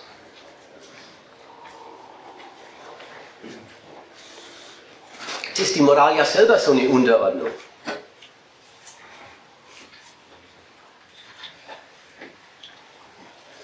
Ja, also wenn ich über den, bloß noch ein, eine kleine Erweiterung, wenn, wenn ich über sowas rede oder wenn wir über sowas nachdenken, dann bin ich immer dabei, du sollst mich töten und da, da bin ich immer schneller dabei zu sagen, wieso gibt es Gründe, gibt's Gründe, andere zu töten? Dann sage ich, dann sind es schlechte Verhältnisse, wenn es Gründe gibt, andere zu töten. Und die bürgerliche Welt sagt, die Gründe lasst mal liegen. Hier ist eine Schranke dass der bürgerliche Mensch tausend Gründe hat, die Oma umzubringen, weil er erbt, den Konkurrenten, den Konkurrenten wegzuräumen, dass er natürlich meistens gar nicht einfach wegen, ja, Rauben hat, wegen mit Geld, aber dann oft die Ehre des bürgerlichen Menschen. Dass er beleidigt sieht, wenn man den Arbeitgeber umbringt, meistens nicht, weil man den Job will, sondern meistens, weil man sich entehrt fühlt davon, dass man nicht gekriegt hat. Also, dass es lauter Gründe gibt, ist, ist das Empörende, ist das Kritikwürdige. Und nicht, dass die Gründe gibt es wohl, aber an die gebotenen Schranken bei der Betätigung der Gegensätze hat man sich nicht gehalten. Und dann will ich nicht der sein, der sagt, haltet euch an die Schranken.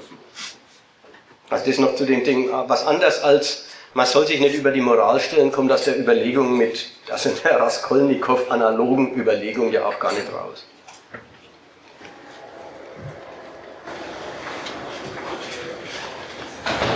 diese ganzen Ausländerfeinde, äh, diese äh, äh, aktiven Faschos, die bringen ja nicht bloß Ausländer um oder schikanieren bloß Ausländer, sondern auch das eigene deutsche Volk, also obdachlose, kranke und behinderte Menschen. Also, da machen sie auch eine Rangordnung auf.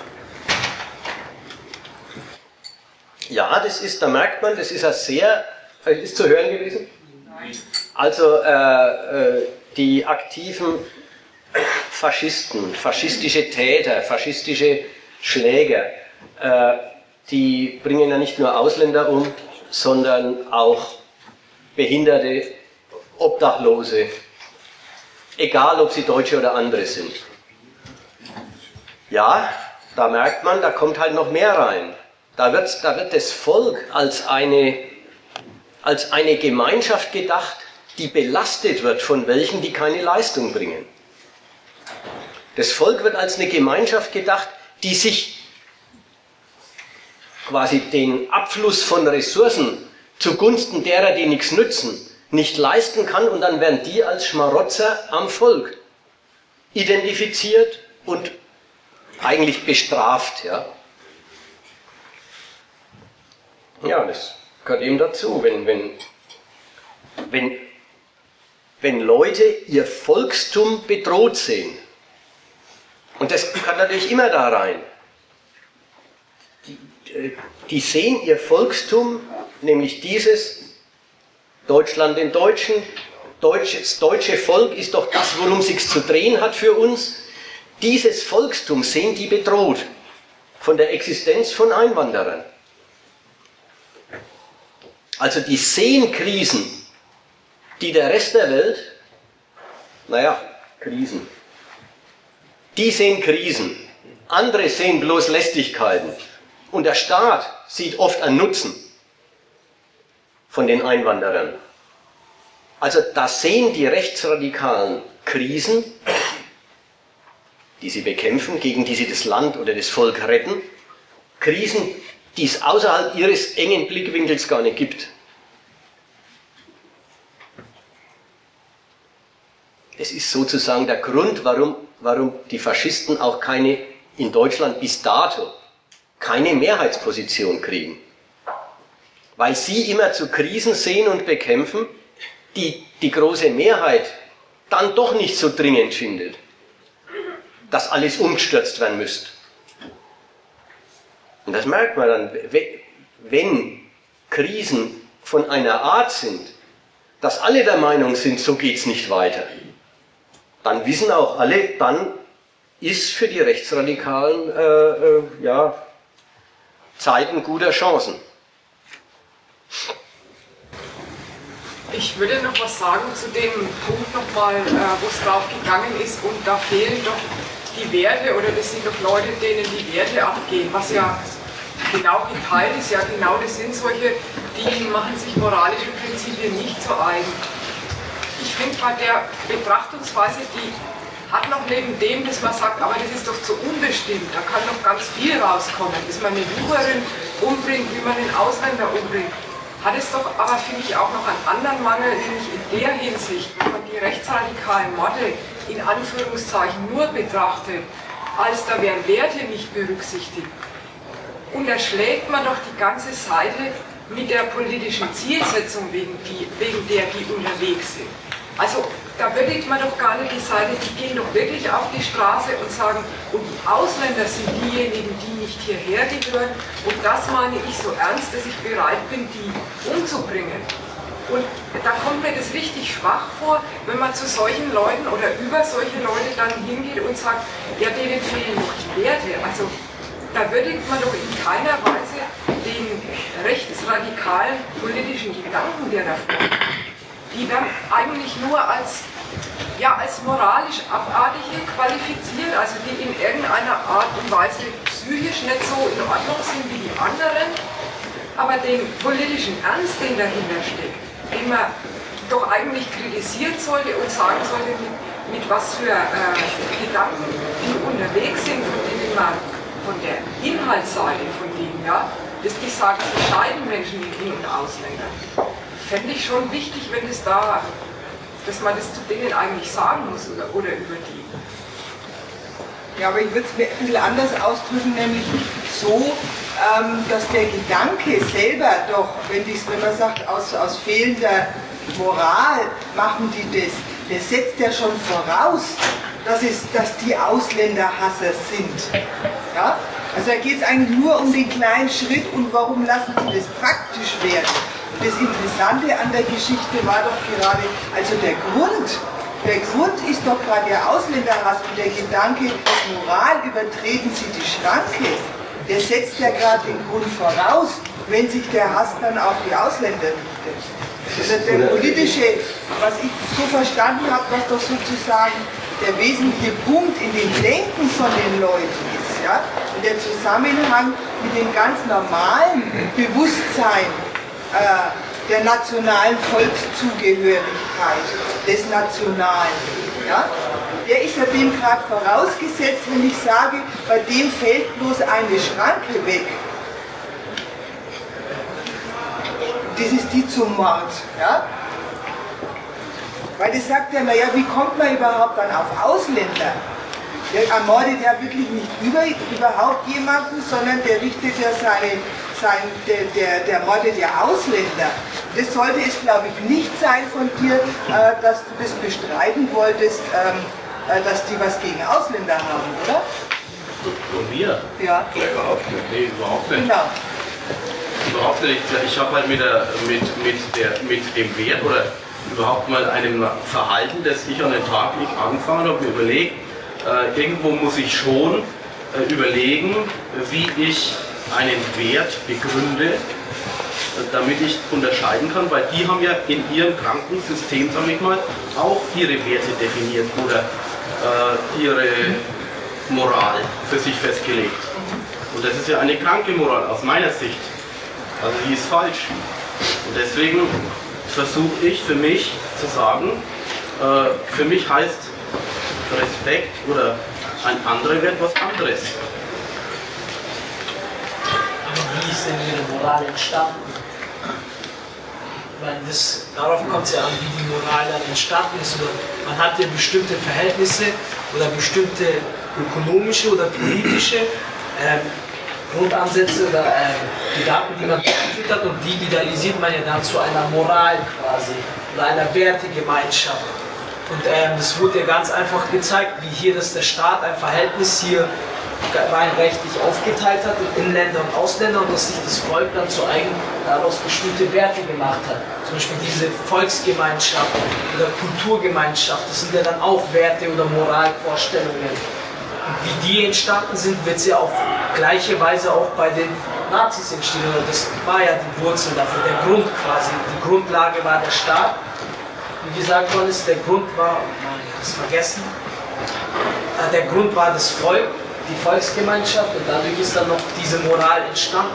Weil ich meine, die unterscheidet sich ja nicht von, ja, von dem normalen bürgerlichen Mitte politisch Denkenden. Ich meine, die denken ja auch, es ist nur die Sache, dass sie handeln. Also, dass sie es in die Tat umsetzen. So entsteht ja die Moral auch. Trotzdem aus einer rein materialistischen Aufteilung des Staates in Inländer, Ausländer, Nutzen, nicht Nutzen. Dahinter steckt ja erstmal keine Moral. Also ich sehe da jetzt äh, irgendwie keinen Widerspruch zu dem. Ja, ich meine, es, also was ich damit sagen wollte, okay, ist, dass es ja gar nicht so sehr auf die Moral oder auf die Werte ankommt, weil die Werte äh, muss ja auf den Grund gehen, wodurch diese Werte entstanden Das sind. habe ich ja gesagt, äh, durch dein persönliches Verhalten. Nein, nicht hast. durch den Staat. Die Grundlage ist der Staat. Der Staat, der Inländer und Ausländer teilt. Das ist die Grundlage. Das heißt, wenn es diese Teilung nicht gäbe vom Staat, das wäre zum Beispiel ein Ansatz, das entsteht. Ja, aber was wäre denn die Alternative dann aus deiner Sicht? Internationalismus, keine Ahnung, wie. Meine Ahnung ist halt für mich keine Antwort. Ne? Ja, ich habe jetzt keine Idee parat. Ich habe nur auch einen Vortrag zugehört. Ich habe versucht, da Ideen zu schnappen. Ich habe nicht gleich eine neue Gesellschaftstheorie entwickelt. Ja, warum sollte man das jetzt versuchen und am Abend dann drüber diskutiert? Finde ich guter Das wir Vorschlag. Nee, nee, jetzt müssen wir mal noch einen Augenblick bremsen. Man darf nicht, wenn eine Diskussion, äh, also wenn man Konsequenzen, sei es nicht zustimmt oder sie überhaupt noch nicht richtig klar gekriegt hat oder nicht billigt, da darf man nicht immer gleich sagen, wo ist die Alternative. Das, äh, das, ist, das, ist, äh, das hat immer den Charakter Abbruch, Abbruch der Ursachenforschung. Das ist egal, ist schon wurscht, was, kannst du überhaupt, was hast du überhaupt anzubieten. Also das würde ich lieber mal nicht haben. Das andere ist die Geschichte mit dem, wo kommen die Werte her. Ja? Jetzt wollte ich vielleicht noch eins sagen. Du, ähm, ich sage immer du, ja, lasst es euch gefallen, ihr dürft es auch umgekehrt machen. äh, du hast gesagt, die Werte kommen von dem, was einer so per- persönlich erlebt hat. Das ist, Nicht nur, aber ich denke auch. ja. Ich will, ich will bloß auf Folgendes raus. Die Rechtsradikalen haben äh, ja, gar kein anderes krankes Wertesystem, sondern es ist überhaupt das Wertesystem. Werte haben überhaupt den Charakter. Es gibt höhere Orientierungen als dich und, dein, und deinen Materialismus. Du musst dich an Grenzen halten, du musst dich irgendwas unterordnen. Es liegt immer bei Werten so. Ja, Respekt, schon das Wort Respekt übrigens, äh, das so positiv gefallen ist. Das Wort Respekt ohne einen Gegensatz, ohne du möchtest gerne einen Übergriff machen und dann nein, Respekt. Zurückhaltung. Das Wort Zurückhaltung, ja. Das sind alles Formeln, die verraten, dass da Gegensätze, zumindest ein Interesse an dem anderen, das der andere nicht hat. Der Respekt im, Ver im Verhältnis der Geschlechter, ja, das zeugt vom Geschlechterkampf. Sonst brauche ich doch keinen Respekt. Zwei Leute, die das Gleiche wollen, zwei Leute, die sich vertragen, zwei Leute oder zwei Leute, die Sachen machen und einander gar nicht in den Weg geraten, sich nicht stören, die brauchen sich auch nicht respektieren. Respekt, das gehört zum, das gehört zum Gegensatz. Das ist das, die Anerkennung der Grenzen bei der Betätigung von Gegensätzen.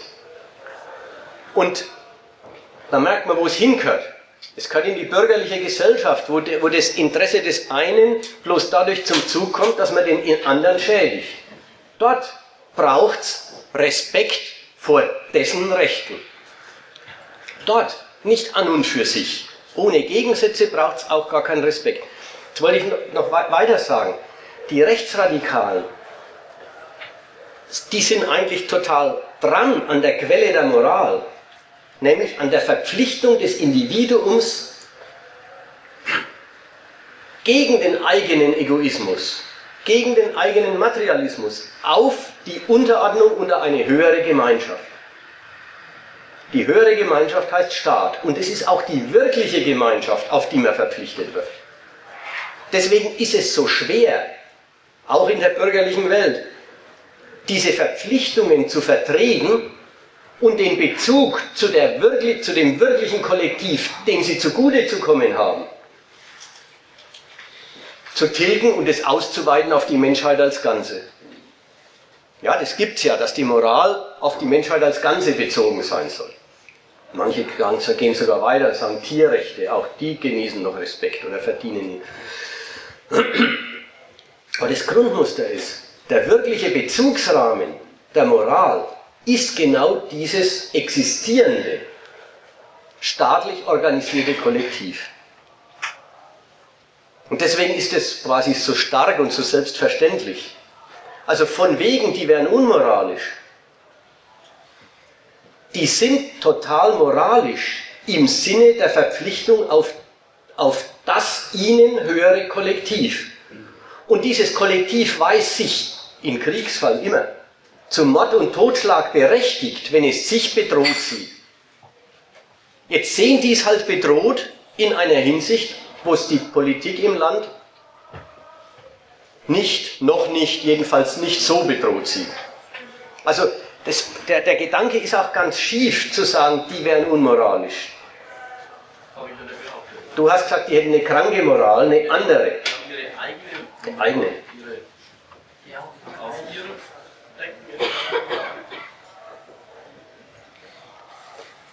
Na gut, gehen wir wieder zurück.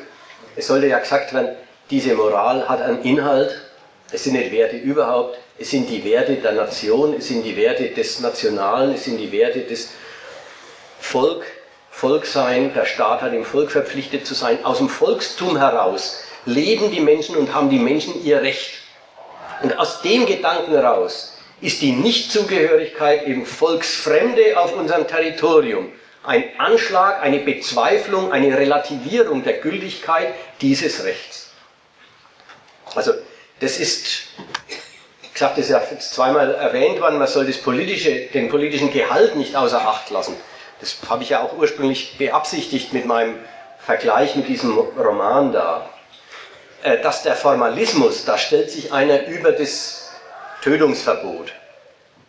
Dass der Formalismus für beide Fälle geht, dass das zu Erklärende in dem Fall, aber eben das ist, warum es Ausländer trifft und nicht irgendwen.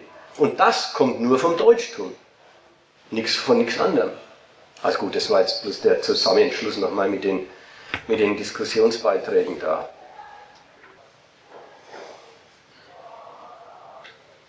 wenn es niemand von sich aus aufbringt, will ich noch einen Punkt sagen.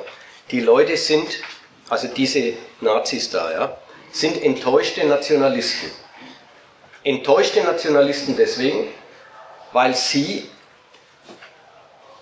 der Meinung sind, das, was dieses deutsche Volk braucht, leistet der Staat, der doch dafür da wäre, nicht.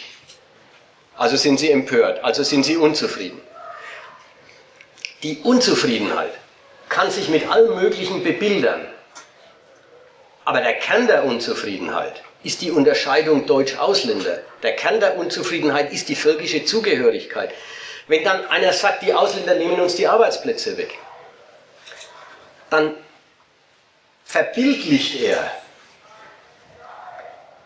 das Unrecht, das da passiert, indem welche, denen doch hier überhaupt nichts zusteht, was nehmen, was den Deutschen zusteht und für die schon nicht reicht. Da wird es verbildlicht. Aber Arbeitslosigkeit ist nicht der Grund, warum man Ausländerfeind ist. Aus Arbeitslosigkeit ist ein Fall, an dem man das Unrecht, dass Ausländer hier auch was dürfen, bemerkt. Aber nicht Arbeitslosigkeit ist der Grund, warum man zum Ausländerfeind wird. Das ist ganz wichtig zu unterscheiden. Man merkt es ja auch andersrum. Solchen Leuten kannst du 13 Mal erklären, ach Gott, glaubst du, die Arbeitslosigkeit wäre weg, wenn die Ausländer weg wären? Kriegst du gesagt? Naja, aber immerhin. Du kriegst doch gar nicht gesagt, ja, dann wäre sie weg. Du kriegst gesagt, aber immerhin, dass sie weg wären, wäre schon die Hauptsache. Und dann sieht man ja, wie weit die Arbeitsplätze reichen. Also wer so redet, der will ja gar nicht losgehen auf, wo ist der Grund der Arbeitslosigkeit. Käme ja auch ganz woanders hin, als darin, dass es ausländische Bewerber gibt. Aber das ist wichtig. Natürlich, das ist dann auch wieder ein Stolperstein für diesen enttäuschten Nationalismus, aber enttäuscht dieser darüber, dass, der, dass das Privileg des Deutschtums nichts oder nicht genug gilt im Land. Das ist der Kern der, das ist der, Kern der Enttäuschung. Und Stoff gibt es dann vielen, mit dem man das bebildert. Manche sagen, ich kann die Gerüche nicht ausstehen von deren Küche. Manche sagen, diese äh, Romeos nehmen uns die Frauen weg. Wieder andere sagen, deren Kinder in den Schulen verderben, äh, verderben das Schulniveau. Alles Mögliche gibt's. Und jedes Einzelne kann bewältigt werden. Und das Problem ist überhaupt nicht bewältigt. Weil das Problem fundamentaler ist. Es sucht sich die Felder seiner Bebilderung aber die Bilder sind nicht der Grund, sind nicht der Grund dieser Unzufriedenheit. Also das ist wichtig. Sind enttäuschte Nationalisten, die meinen, der Staat ist ihnen als Deutschen was schuldig. Und was er ihnen genau schuldig ist, wissen sie auch nicht. Aber an der Existenz von Ausländern merken sie, dass er offenbar nicht ausschließlich und konsequent sich ihnen, den Deutschen, verpflichtet. Ich will das nicht abwürgen an der Stelle. Ich meine, das ist, das ist der Kern dieser, dieser Fragen, die sich an dem Zeug äh, auftun. Und die anderen Sachen finde ich relativ lässlich im Vergleich. Die kann man auch unterlassen und müssen nicht unbedingt behandelt werden. Also wenn es weitergehen soll mit der Diskussion zu dem Thema, ist es mir total recht. Wenn aber niemand mehr was sagen will, dann sage ich mal anders zurück. Eine Frage zu dem äh Allgemeinen vorher, also ziemlich am Anfang von deinem Vortrag. Lauter. Ja, äh, relativ am Anfang von deinem Vortrag hast du gesagt, äh, es handelt sich um eine unbegründete, unüberlegte Parteilichkeit des Volks gegenüber dem Staat. Da weiß ich nicht genau, wie das, äh, wie das verstehen soll. Also ich habe mir, hab mir gedacht, der, Grund, der Grund für diese Parteilichkeit, also ich wüsste einen, ähm, der, liegt doch, der liegt doch darin, äh, dass der Staat mit seiner äh, Rechtsordnung die Leute zu Rechtssubjekten macht. Als Rechtssubjekte sind sie dann ja wirklich abhängig von der staatlichen Recht, Rechtsordnung. Ohne die können sie sich überhaupt nicht mehr betätigen. Also da kriegen sie einen Kühlschrank nicht voll. Also sind sie doch auf den Garanten dieser Rechtsordnung äh, äh, unbedingt verwiesen. Ohne den läuft das, was die da vorhaben, natürlich nicht ganz freiwillig vorhaben, äh, nicht. nicht. Ja. Also ist doch der Staat für die Leute quasi ein, äh, eine absolute Lebensbedingung, ein Lebensmittel, ohne das sie nicht wüssten, wie es, und die denken, denken da eben nicht an Alternativen, sondern äh, so wie es äh, so verordnet ist, äh, geht es nicht ohne den Staat. Und das ist doch, und das ist doch ein, eine Parteilichkeit, äh, die reden da nicht viel drüber. Und, und wenn man sie danach fragen würde, vielleicht wird es ihnen gar nicht einfallen. Aber so, aber so eine Überlegung haben die doch.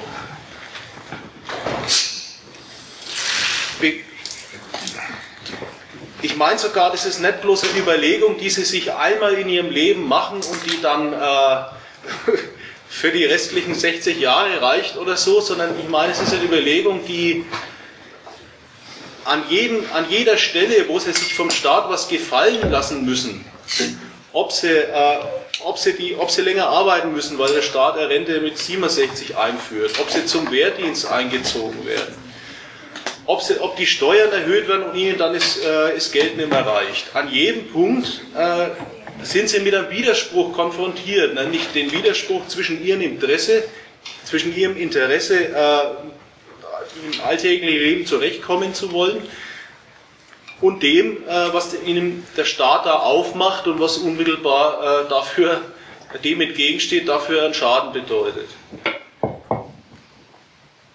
Also müssen sie sich jedes Mal wieder neu dafür entscheiden, aber beim Staat, da handelt es sich doch nicht um ein feindliches Geschöpf, das mir da gegenübertritt, sondern es ist doch meine äh, meine absolute Bedingung, ohne die es nicht geht und äh, ohne die Rechtsordnung, die der Staat garantiert, geht, kann ich sowieso nichts äh, auf die Reihe bekommen.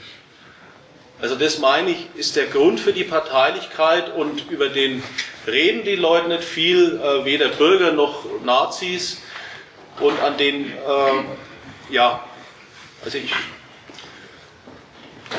ich komme mit dem äh, unbegründete Parteilichkeit oder unüberlegte Parteilichkeit hätte, ich, ja, ich weiß nicht so recht, wie, wie, wie es gemeint war und ich da nicht bedenken. Die Überlegung, glaube ich, mit dem, Sie, Sie müssen sich immer wieder das äh, quasi begründen, dass Sie ihn ja brauchen, ja, das stimmt so nicht. Ja? Also äh, natürlich, die Leute werden mit den Sachen konfrontiert, die du jetzt als Beispiel aufgezählt hast, Nehmen wir mal die Steuern. Ja? Und bei den Steuern, da sind sie unzufrieden und sagen, äh, jetzt zahle ich ja schon so viel, ja, und äh, jetzt soll ich noch mehr zahlen, sollen doch mal die anderen. Ja? Dann geht es, da weiß er schon genau, woran es liegt, nämlich dass es ungerecht ist, dass er es nicht bei anderen holt, ja? sondern immer bloß bei ihm. Ja? Und die ganze Voraussetzung von dieser Unzufriedenheit, die normalerweise auch folgenlos bleibt, ja? Die ganze Voraussetzung ist bei der ganzen Geschichte, dass er sich das Verhältnis denkt, als dass, dass er Angehöriger einer Gemeinschaft ist, wo der Staat der Auftragsnehmer ist und in dieser Auftragsnehmerei äh, ein ungerechtes Verfahren an den Tag gelegt hat in diesem Punkt.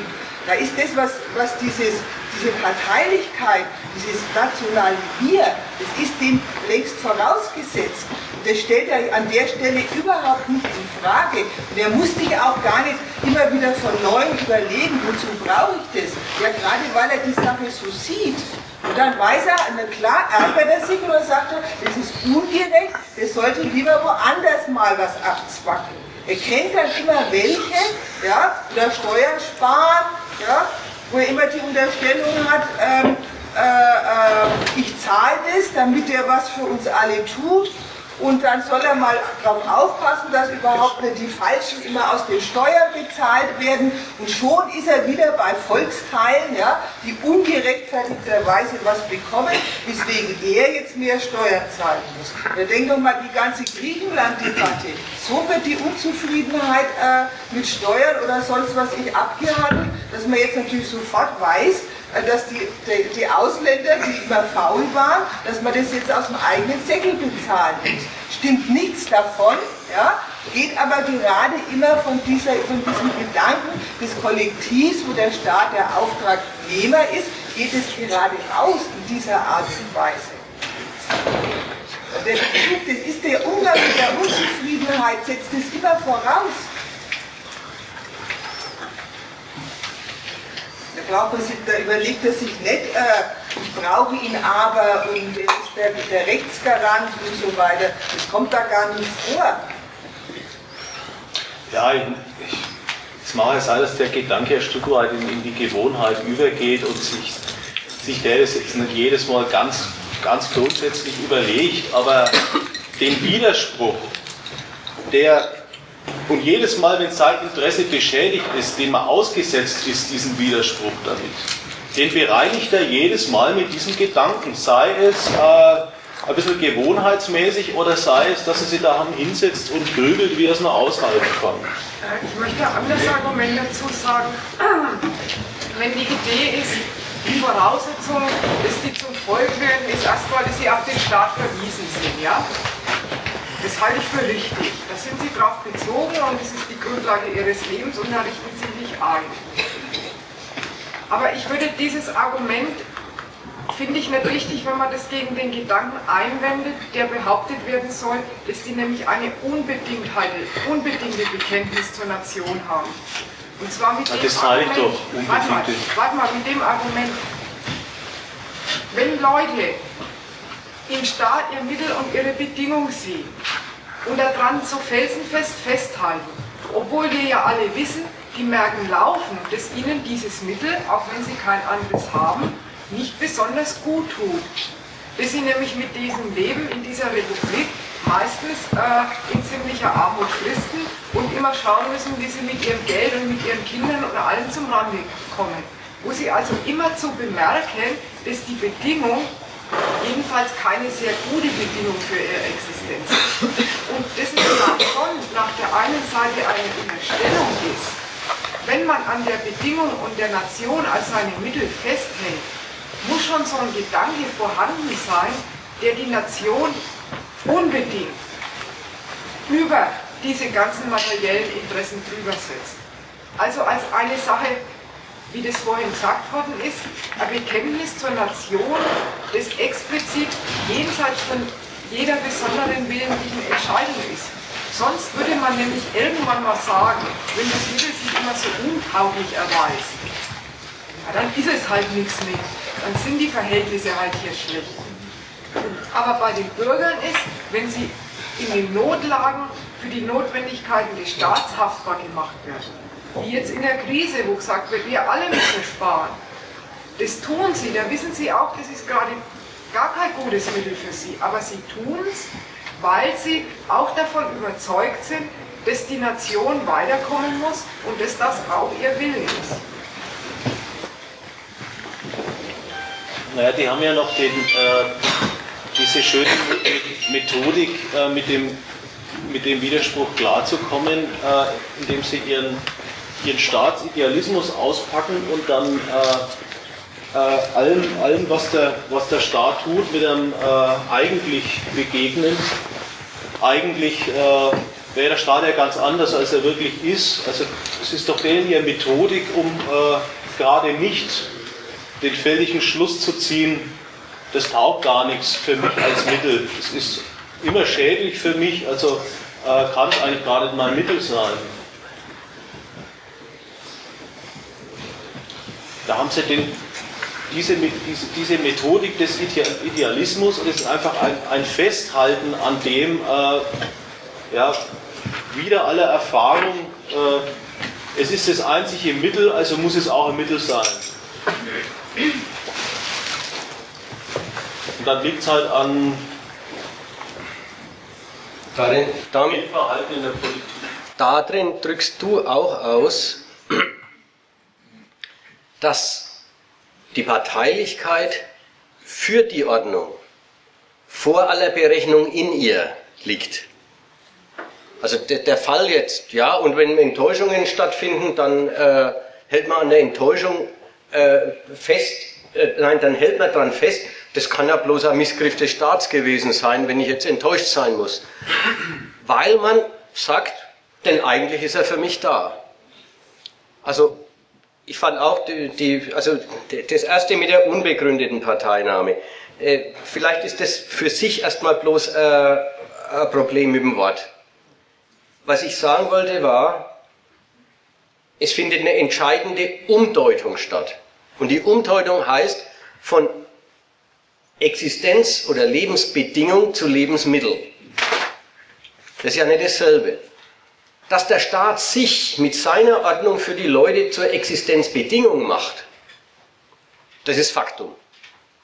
Also alles, was äh, Sie kriegen, Sie kriegen, und da ist ja auch was dran, man kann Privatsubjekt, man kann auch Arbeiter und Kapitalist und man kann Händler ja überhaupt bloß als Staatsbürger sein. Da ist erstmal der Staat, der eben das Eigentum sichert, sonst kann man die Rollen gar nicht spielen. Insofern ist die totale Subsumption aller Positionen unter die Ordnung, ist der Ausgangspunkt des bürgerlichen Materialismus und nicht äh, und, und der bürgerliche Materialismus, der, ist nicht, der tritt nicht quasi der Ordnung beurteilend gegenüber, sondern der tritt überhaupt innerhalb der Ordnung und auf ihrer Basis überhaupt erst auf. Deswegen ist also die fundamentale Umdeutung, ist die im ersten Schritt. Sie sind mit einer Existenzbedingung konfrontiert und entscheiden sich dazu, sie als ihr Existenzmittel zu wollen und zu ergreifen. die Entscheidung, wenn ja, hat, wenn man über die selber reden will, aber die ist kein Gegenstand des täglichen Bewusstseins, dann hat sie den Charakter des Opportunismus gegenüber den Setzungen einer Macht. Ja, man hält sich halt dran und streckt sich nach der Decke. Und weil man sich um seiner selbst willen nach der Decke streckt, sagt man, die Ordnung brauche ich. So, jetzt aber dieser Standpunkt ist nicht eine bewusste Wahl im Sinn von jeden, immer wieder neu stellt man sich die Frage, wäre ich revolutionär oder ähm, strecke ich mich nach der Decke?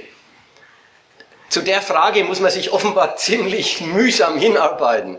Das ist keine, die die Leute sich täglich vorlegen.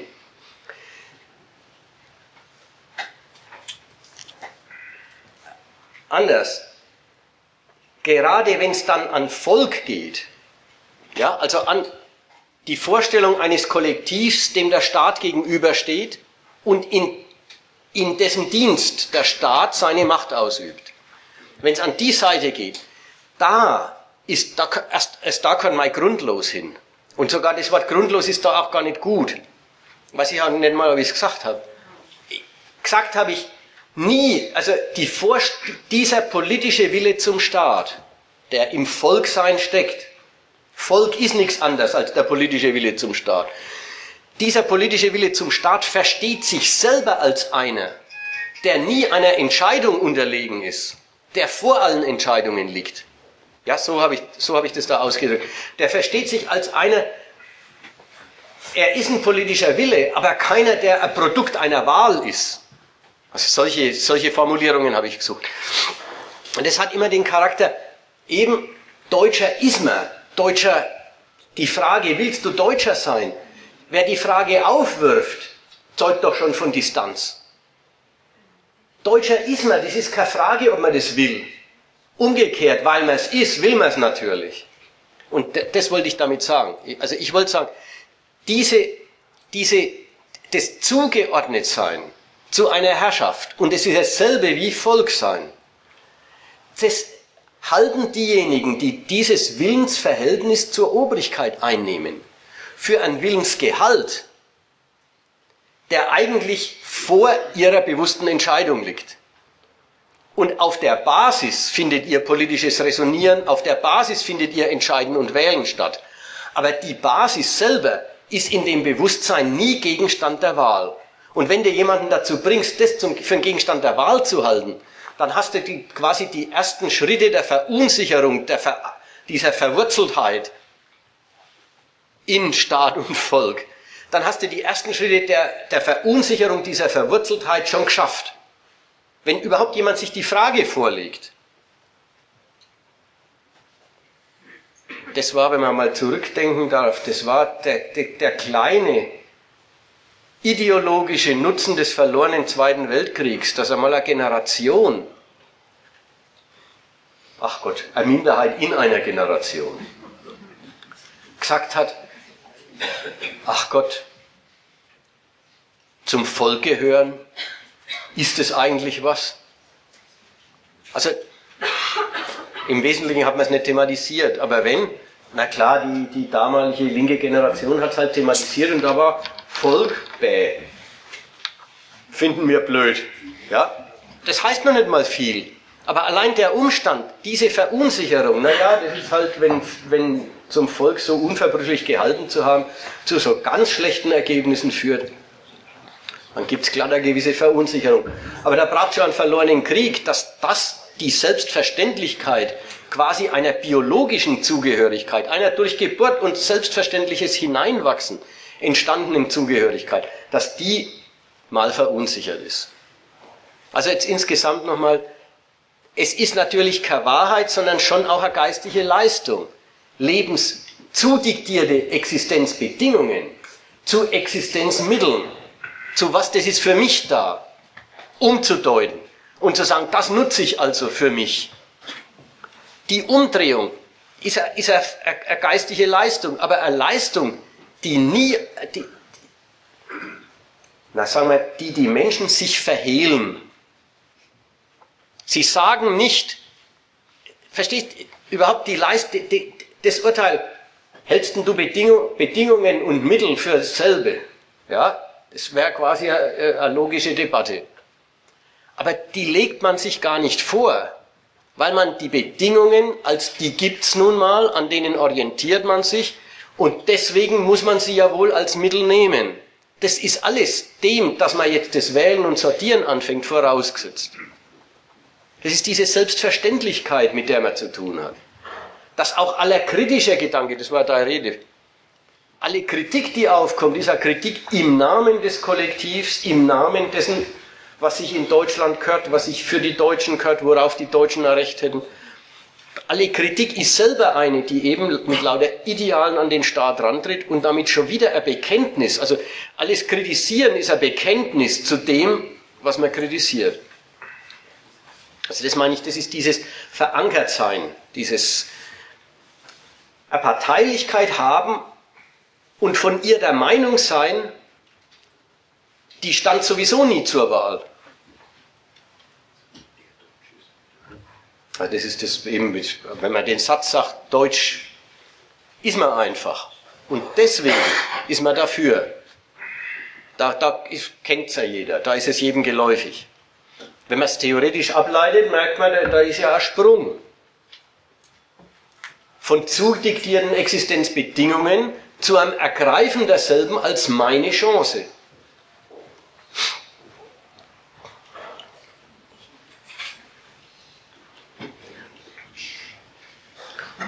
Gut, machen wir jetzt einen Punkt, ich erzähle schnell die Dinger weiter.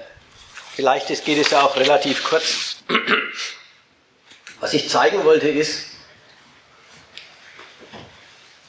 die erste Hälfte, wie aus dem, wie die Menschen halt denk, sagen würden, gesunden Verhältnis von Staat und Volk, der kranke Terror erwächst. Natürlich tut es nicht jeder, aber seine Grundlage und die Motive des Übergangs haben auch die rechten Faschisten im deutschen Volkstum. Weil das so ist, hat die Regierung diese Distanzierung so nötig. Aus demselben Grund ist es aber wirklich so, dass der Staat sich von rechten Terror anders betroffen sieht als von linken. Linker Terror bezweifelt die Legitimität der Ordnung. Ja, wie blöde auf das losgeht, davon war ja vorhin sogar ein bisschen die Rede, wie, wie absurd die äh, Systeme mit Morden, Morden bekämpfen wollen. Aber egal. Sie meinen System und sie meinen, dieses System ist nicht das ihre. Rechte, rechte Übergriffe haben erstmal den Charakter von da übertreiben welche praktisch berechtigte Sorgen der Bürger. Muss man den Punkt mal sehen, das ist ein Riesending. Da übertreiben welche berechtigte Sorgen. Das hat erstmal den Charakter, dass eine ganze Menge von rechter Gewalt einfach unter, ja, da ist mal wieder, wie sagt man, mit der Volksseele der, der, der Volksseele der Gaul durchgegangen. Diese damaligen, diese damaligen Mordaktionen in Hoyerswerda und Rostock sind ja auch Menschen gestorben. Sind nicht unter Terror und schon gleich nicht unter Angriff auf den Staat verbucht worden, sondern unter Massen, Massenauflauf, der in einer Pogromstimmung umgeschlagen ist. Also zunächst mal wird eine ganze Menge von rechter Gewalt, weil sie eine Gewalt ist aus dem Geist der Nation, natürlich gegen, das, gegen die Gesetze des Staates, gegen auch die, gegen die vom Staat gebilligte Anwesenheit von Einwanderern. Und natürlich auch gegen den Schutz, den er denen schuldet. Aber trotz allem, es wird erstmal lange genommen als, das sind, ach, ungezogene Buben. Man versteht den Geist, aus dem sie handeln und weiß, da schlagen sie über die Stränge. Natürlich wird es nicht gebilligt, aber das ist den Staat angreifen würde, ist noch lange nicht der Fall. Eine ganze Menge von rechten Gewalttaten wird in dem Geist von den untergeordneten Behörden, von der Polizei und der Justiz als so ein über die Stränge schlagen, als Übergriffe, zum Teil als Schlägereien, deren Motive unklar waren, sich nicht mehr ermitteln ließen, äh, verbucht und einfach als politische, politische Gewalttaten, politische Morde nicht genommen. Das ist total irre. Die, die äh, Antifa-Gruppen äh, führen doch so Buch und, und zählen seit 1990 200 tote Ausländer, also 200 durch politische Gewalt umgekommene Ausländer. Und die Behörden zählen 49. Das heißt, in einem großen Feld ist es, ja, da ist schon, da ist schon ein Ausländer gestorben. Aber war halt eine Schlägerei, war halt, wie gesagt, nach einer Kirchweih, irgendwann hört man, es gibt Jagd auf Inder, auf Vietnamesen, die werfen sich durch Glasscheiben, um, um, äh, um dem Mob zu entfliehen, der, der sie umbringen will. Da sagt man, naja, die ja, da sind welche verletzt worden, aber es war quasi im Gefolge einer Kirchweih. Also da wird einfach viel, viel klein gehandelt. Manchmal sogar mit dem Ton, äh, es wirft ein schlechtes Licht auf Deutschland, wenn es als ausländerfeindlicher Akt behandelt wird. Und in dem Geist, muss man erstmal sagen, hat offensichtlich auch die Polizei ermittelt. Ich bin ganz sicher, da hat es nicht eine ganz höhere Behörde gegeben, die gesagt hat, äh, er findet nichts mit den zehn Morden, mit derselben Waffe. Aber dieser Standpunkt, ein Mord, schon das Wort im Ausländermilieu regelt eigentlich schon alles. Ja, ja, bei denen. Erstens, man schaut nicht gescheit nein, man versteht sie nicht, die sind untereinander. Und wenn in dem Milieu einer umkommt, dann wird schon eine Fehde unter denen gewesen sein. Das ist Dönermorde, äh, das Wort, dann Türkenmafia, Schutzgelderpressungen. Alles, man greift zu Dingen, übrigens nichts davon haben sie je bewiesen. Es ist ja nicht so, dass irgendwas rausgekommen wäre, sondern auch, auch das Moment. Im Fall von toten Ausländern resigniert die Polizei halt leichter. Wenn sie nicht gleich was Gescheites finden, wenn sie gleich nicht gleich eindeutige Indizien finden, wenn sie gleich nicht die Spur ganz klargelegt kriegen, da finden sie halt nichts. Nicht wirklich, das ist nicht, das, das ist vielleicht auch das Schlimmere, das ist nicht absichtliche Vertuschung, sondern das ist quasi der auch im Denken der Polizisten eingebürgerte selbstverständliche Rassismus der Meinungsbildung.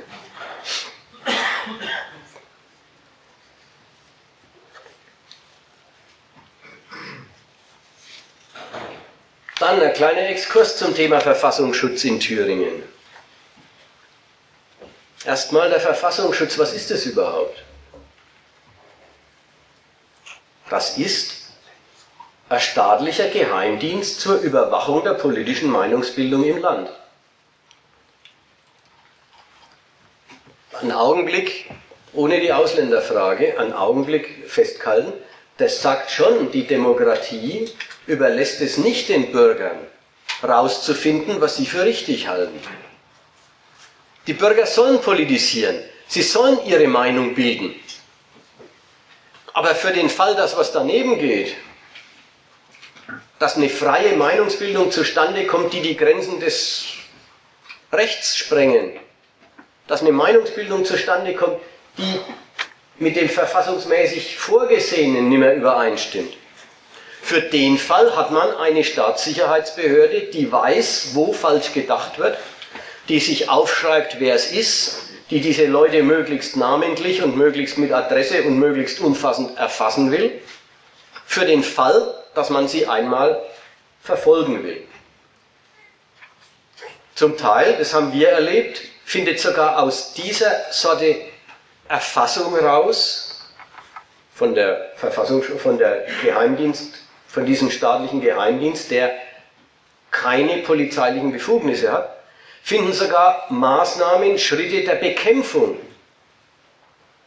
von welchen statt, die als Verfassungsfeinde identifiziert werden. Indem, so ging es bei uns, Leute, die da mitmachen, bei ihrem Arbeitgeber geoutet werden. Ja, das ist vom Verfassungsschutz sicher auch äh, äh was seine Befugnisse betrifft, äh, gewisse Grenzüberschreitung, aber wer soll es wer soll's, äh, bekämpfen? Wer soll sich dagegen auflehnen? Jedenfalls zur Demokratie gehört eine Überwachung des Geisteslebens und eine Sicherstellung dessen, dass die Bürger, die frei denken sollen, dabei nicht falsch denken. Nicht argumentativ im Sinn von, wo verkehrt gedacht wird, gibt es ein Argument, sondern behördlich unterdrückerisch. Wo falsch gedacht wird, gibt es einen, der es aufschreibt. So, das ist die Staatssicherheit, die die Demokratie sich leistet. Auch rechtsradikale Parteien und Vereinigungen soweit sie den Rahmen der Verfassung sprengen oder zu sprengen drohen, oder soweit sie den Übergang zu praktischer Gewalt machen, sind Objekt der verfassungsschutzmäßigen Beobachtung. Auch die werden überwacht, auch die werden äh, katastert, auch da wird die Mitgliedschaft äh, äh, festgestellt und festgehalten und so weiter. Das ist durchaus auch vorgesehen, klar. Jetzt hat sich ergeben, dass im Fall des Verfassungsschutzes in Thüringen und offenbar nicht nur dort, wenn man ans NPD-Verbot denkt, das System der V-Leute, also der entweder eingeschleusten Informanten oder umgedrehten Typen. Menschen, die in der politischen Szene sich betätigen, weil sie diese Sichtansichten haben, aber dann außerdem den Verfassungsschutz, äh, vom Verfassungsschutz angeworben und dort bezahlt werden.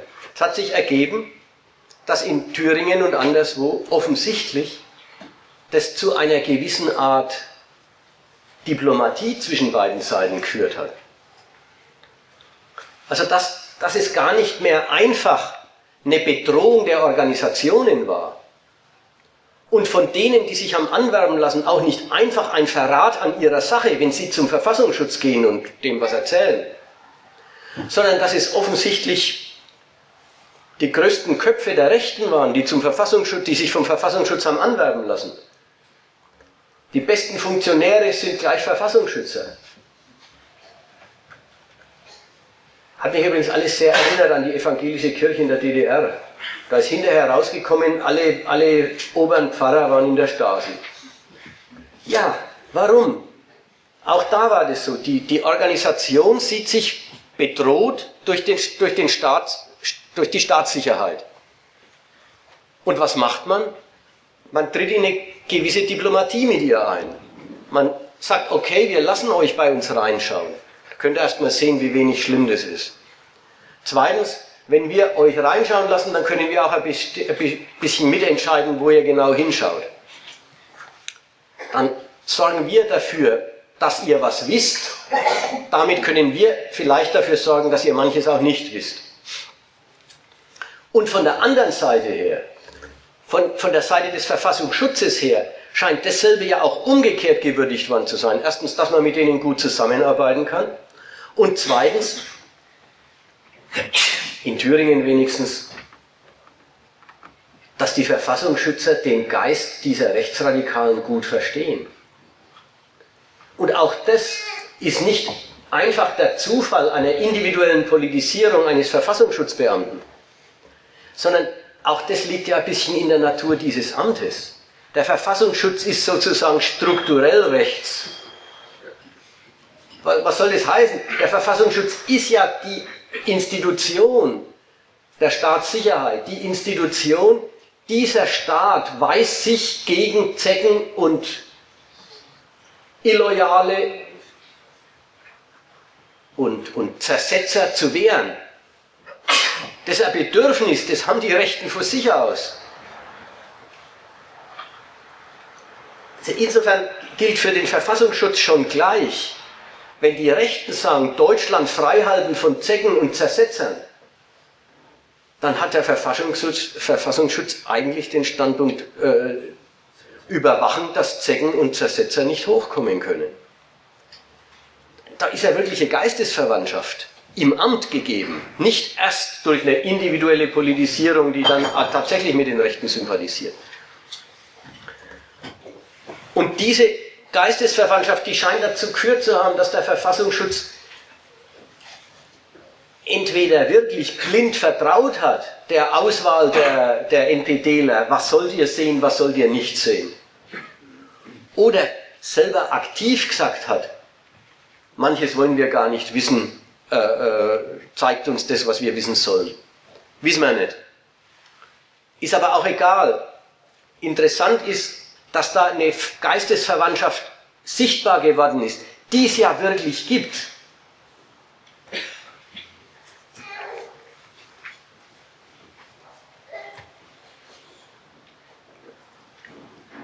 Drittens, erst durch die zufälligen Morde, also die zufällige Entdeckung der gar nicht zufälligen Morde, eine zehnjährige Serie,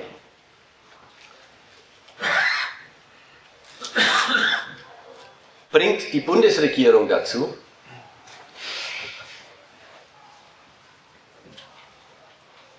den Fall auf die Ebene des Terrorismus zu heben auf die Ebene, wo der Staat sich, äh, sich angegriffen sieht.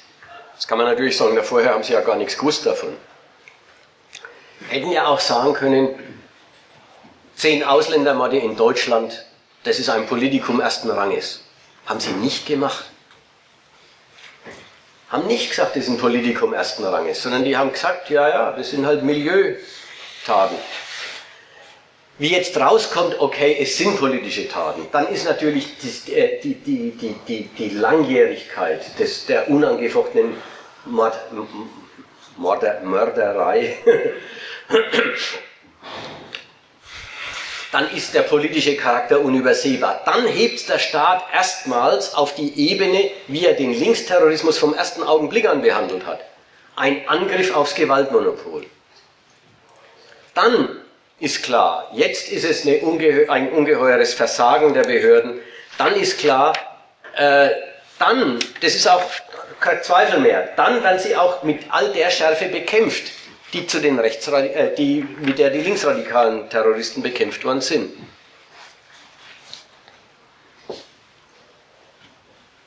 Und das hat dann immer die Bedeutung, dann hört der Staat auf, einfach das Recht zu vollstrecken. Es ist ein Unterschied, ob der Staat als Hüter des Rechts Rechtsverstöße ahndet. Da hat es immer den Charakter, er wartet, bis Rechtsverstöße passieren. Und wenn sie passiert sind, kommt die Kriminalpolizei und findet den Täter. Und wenn der Täter gefunden ist, wird er bestraft. Und der Polizei und der Justiz und allen ist klar, morgen passiert der nächste, die nächste, der nächste Gesetzesbruch und die nächste Tat und dann ist die, Poli die Kriminalpolizei wieder tätig. Das Recht wartet, bis die Tat passiert und ahndet sie nach dem, quasi nach dem Preiskatalog des Strafrechts. Für jede Tat gibt es einen Preis der wird dann einfach verlangt. Wenn der Staat Rechtsbrecher als Staatsfeinde identifiziert, schaut es anders aus. Da ist er nicht mehr quasi cool, wie der Rechtsschützer es ist, und wartet drauf, dass die Tat passiert, um dann den Rechtsbruch zu heilen, indem er die Strafe verhängt, sondern bei Feinden ist der Standpunkt fertig machen. Verhindern, dass sie weitere Taten tun können ihre Strukturen zerschlagen, den Angriff auf den Staat und seine Ordnung verunmöglichen. Und dieser Übergang, der ist jetzt bei den, nach dem Tod der Akteure, ja, äh, ist jetzt bei, dem, äh, bei, dem, bei, den, bei den rechtsradikalen Terroristen passiert. Aber eben erst jetzt. Und bei den Linksradikalen war das von Anfang an der Standpunkt, ein Standpunkt, der ja auch dann die staatliche Kriegführung gegen diese Privatkrieger gegen den Staat an die Grenzen und über die Grenzen des Rechtsstaats hinausgebracht hat damals. Wenn der Staat sich im Krieg sieht, dann ist er nicht mehr Rechtsstaat und hält sich an die Gesetze, sondern dann macht er Gesetze, die eigentlich mit dem Rechtsstaat unvereinbar sind. Das war ja mit der Isolationshaft und mit der Zwangsernährung und dem ganzen Zeug, was damals war. Also erst jetzt, wo Deutschland sich blamiert sieht, wo es um seinen Ruf in der Welt zu sorgen hat, erst jetzt kriegt es den Charakter eines Politikums und bis dahin haben sie einfach das nicht für ein Politikum gehalten. Das neun, neun Ausländer, muss man sagen, im Laufe von zehn Jahren offensichtlich einer Mordserie mit derselben Waffe, das ist ja immerhin ein Riesenargument, äh, mit derselben Waffe umgebracht worden sind. Letzter Punkt. Jetzt kommt das NPD-Verbot wieder auf den Tisch. Und auch da möchte man sagen, das ist typisch für die Demokratie. Die rechten Parteien,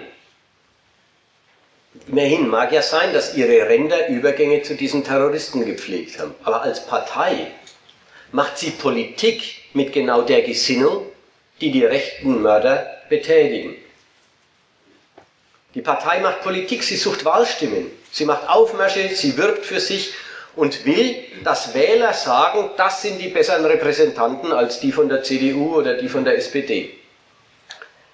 Diese Partei ist eine politische Konkurrenz, sie will sich einen anderen Staat. Die stört als Konkurrenz, auch sie beschmutzt das Bild Deutschlands in der Welt und sie wird politisch bekämpft als Konkurrenz. Aber wie? Kritisieren kann die Demokratie die Faschisten nicht und will sie auch nicht. Und eigentlich deswegen, wegen, wegen dem Kern, den ich heute gesagt habe, die demokratische Politik beruht doch auf demselben Gedanken, dass der Staat dem Volk zu dienen hat. Auf derselben Umdrehung von politischer Herrschaft zu Dienst an dem Kollektiv, das sie sich unterordnet. Weil dem so ist, will die Politik ja auch, dass die Bürger sich als Deutsche fühlen, dass die Bürger sich als Deutsche in ihren Ansprüchen als Mitglieder des deutschen Volks von den deutschen Politikern ordentlich bedient sind. Alles das will die Politik. Wie soll die einem, der sagt, die deutsche Politik ist nicht deutsch genug, wie soll die dem sagen, den Gedanken, ich kann sagen, was an dem Gedanken falsch ist? Was sie kann ist, sie kann beweisen, die deutsche Politik ist saudeutsch. Sie kann in Konkurrenz treten mit den Reps oder den, oder den, äh, den NPD-Lern. In Konkurrenz treten und sagen, nein, was wir machen, nützt Deutschland viel mehr als ihr. Und das machen sie bisweilen ja auch. Vor allen Dingen mit dem Ton, ihr schadet Deutschland ja. Also immer wieder zum Beispiel mit dem wunderbaren Argument, ihr verhindert die Ansiedlung von Auslandskapital. Mit, eurem, mit dem schlechten Image, das ihr manchen Gegenden in Deutschland verpasst. Ihr, die immer nach Arbeitsplätzen schreit, verhindert, dass Ausländer Kapital anlegen und Arbeitsplätze schaffen. So können sie konkurrieren. Aber da konkurrieren sie ums selbe. Wer nützt Deutschland am meisten? Den Standpunkt, dass es um Deutschland zu gehen hat, und zwar unbedingt, den will und kann die, Politik, die demokratische Politik nicht kritisieren, denn das ist ihre eigene Basis.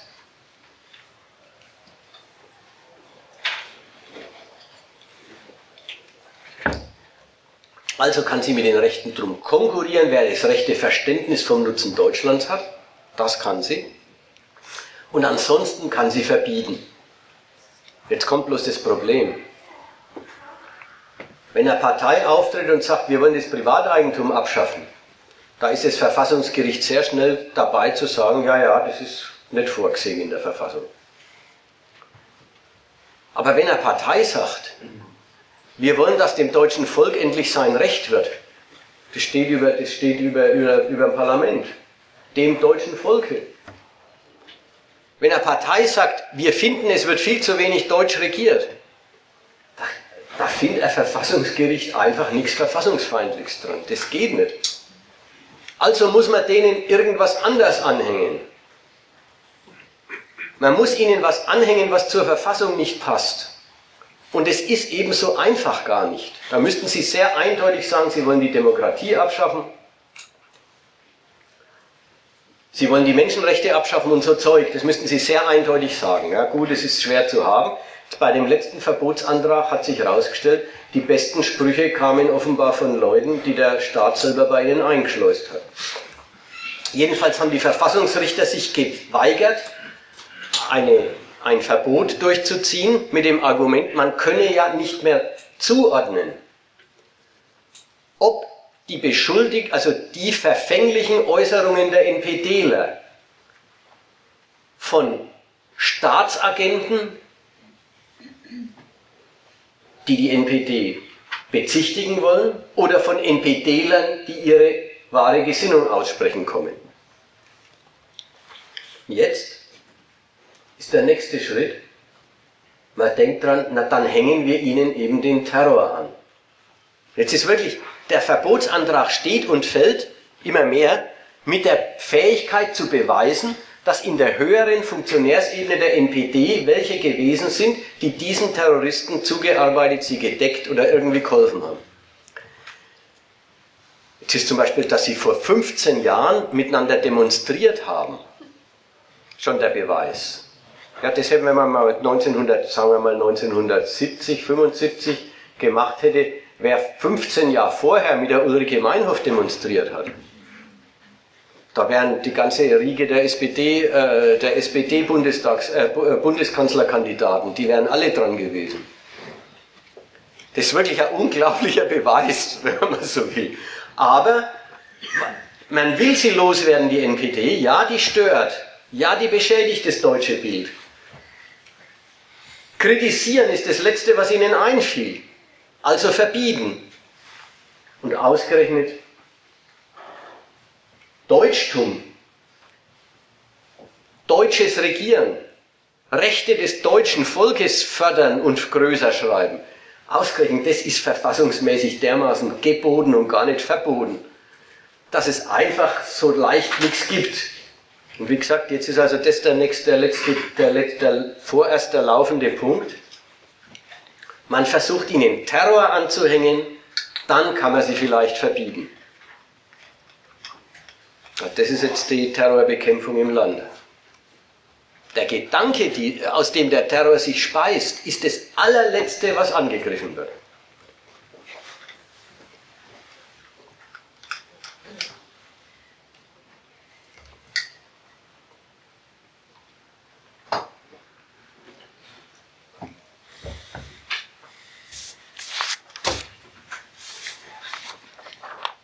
Gut, es, die letzten, die Nachträge waren ein bisschen ein Konglomerat, alles unter der großen Überschrift von rechten Terror sieht sich der Staat ganz anders, nämlich lang, noch lang, lang nicht so betroffen wie von linken Terror.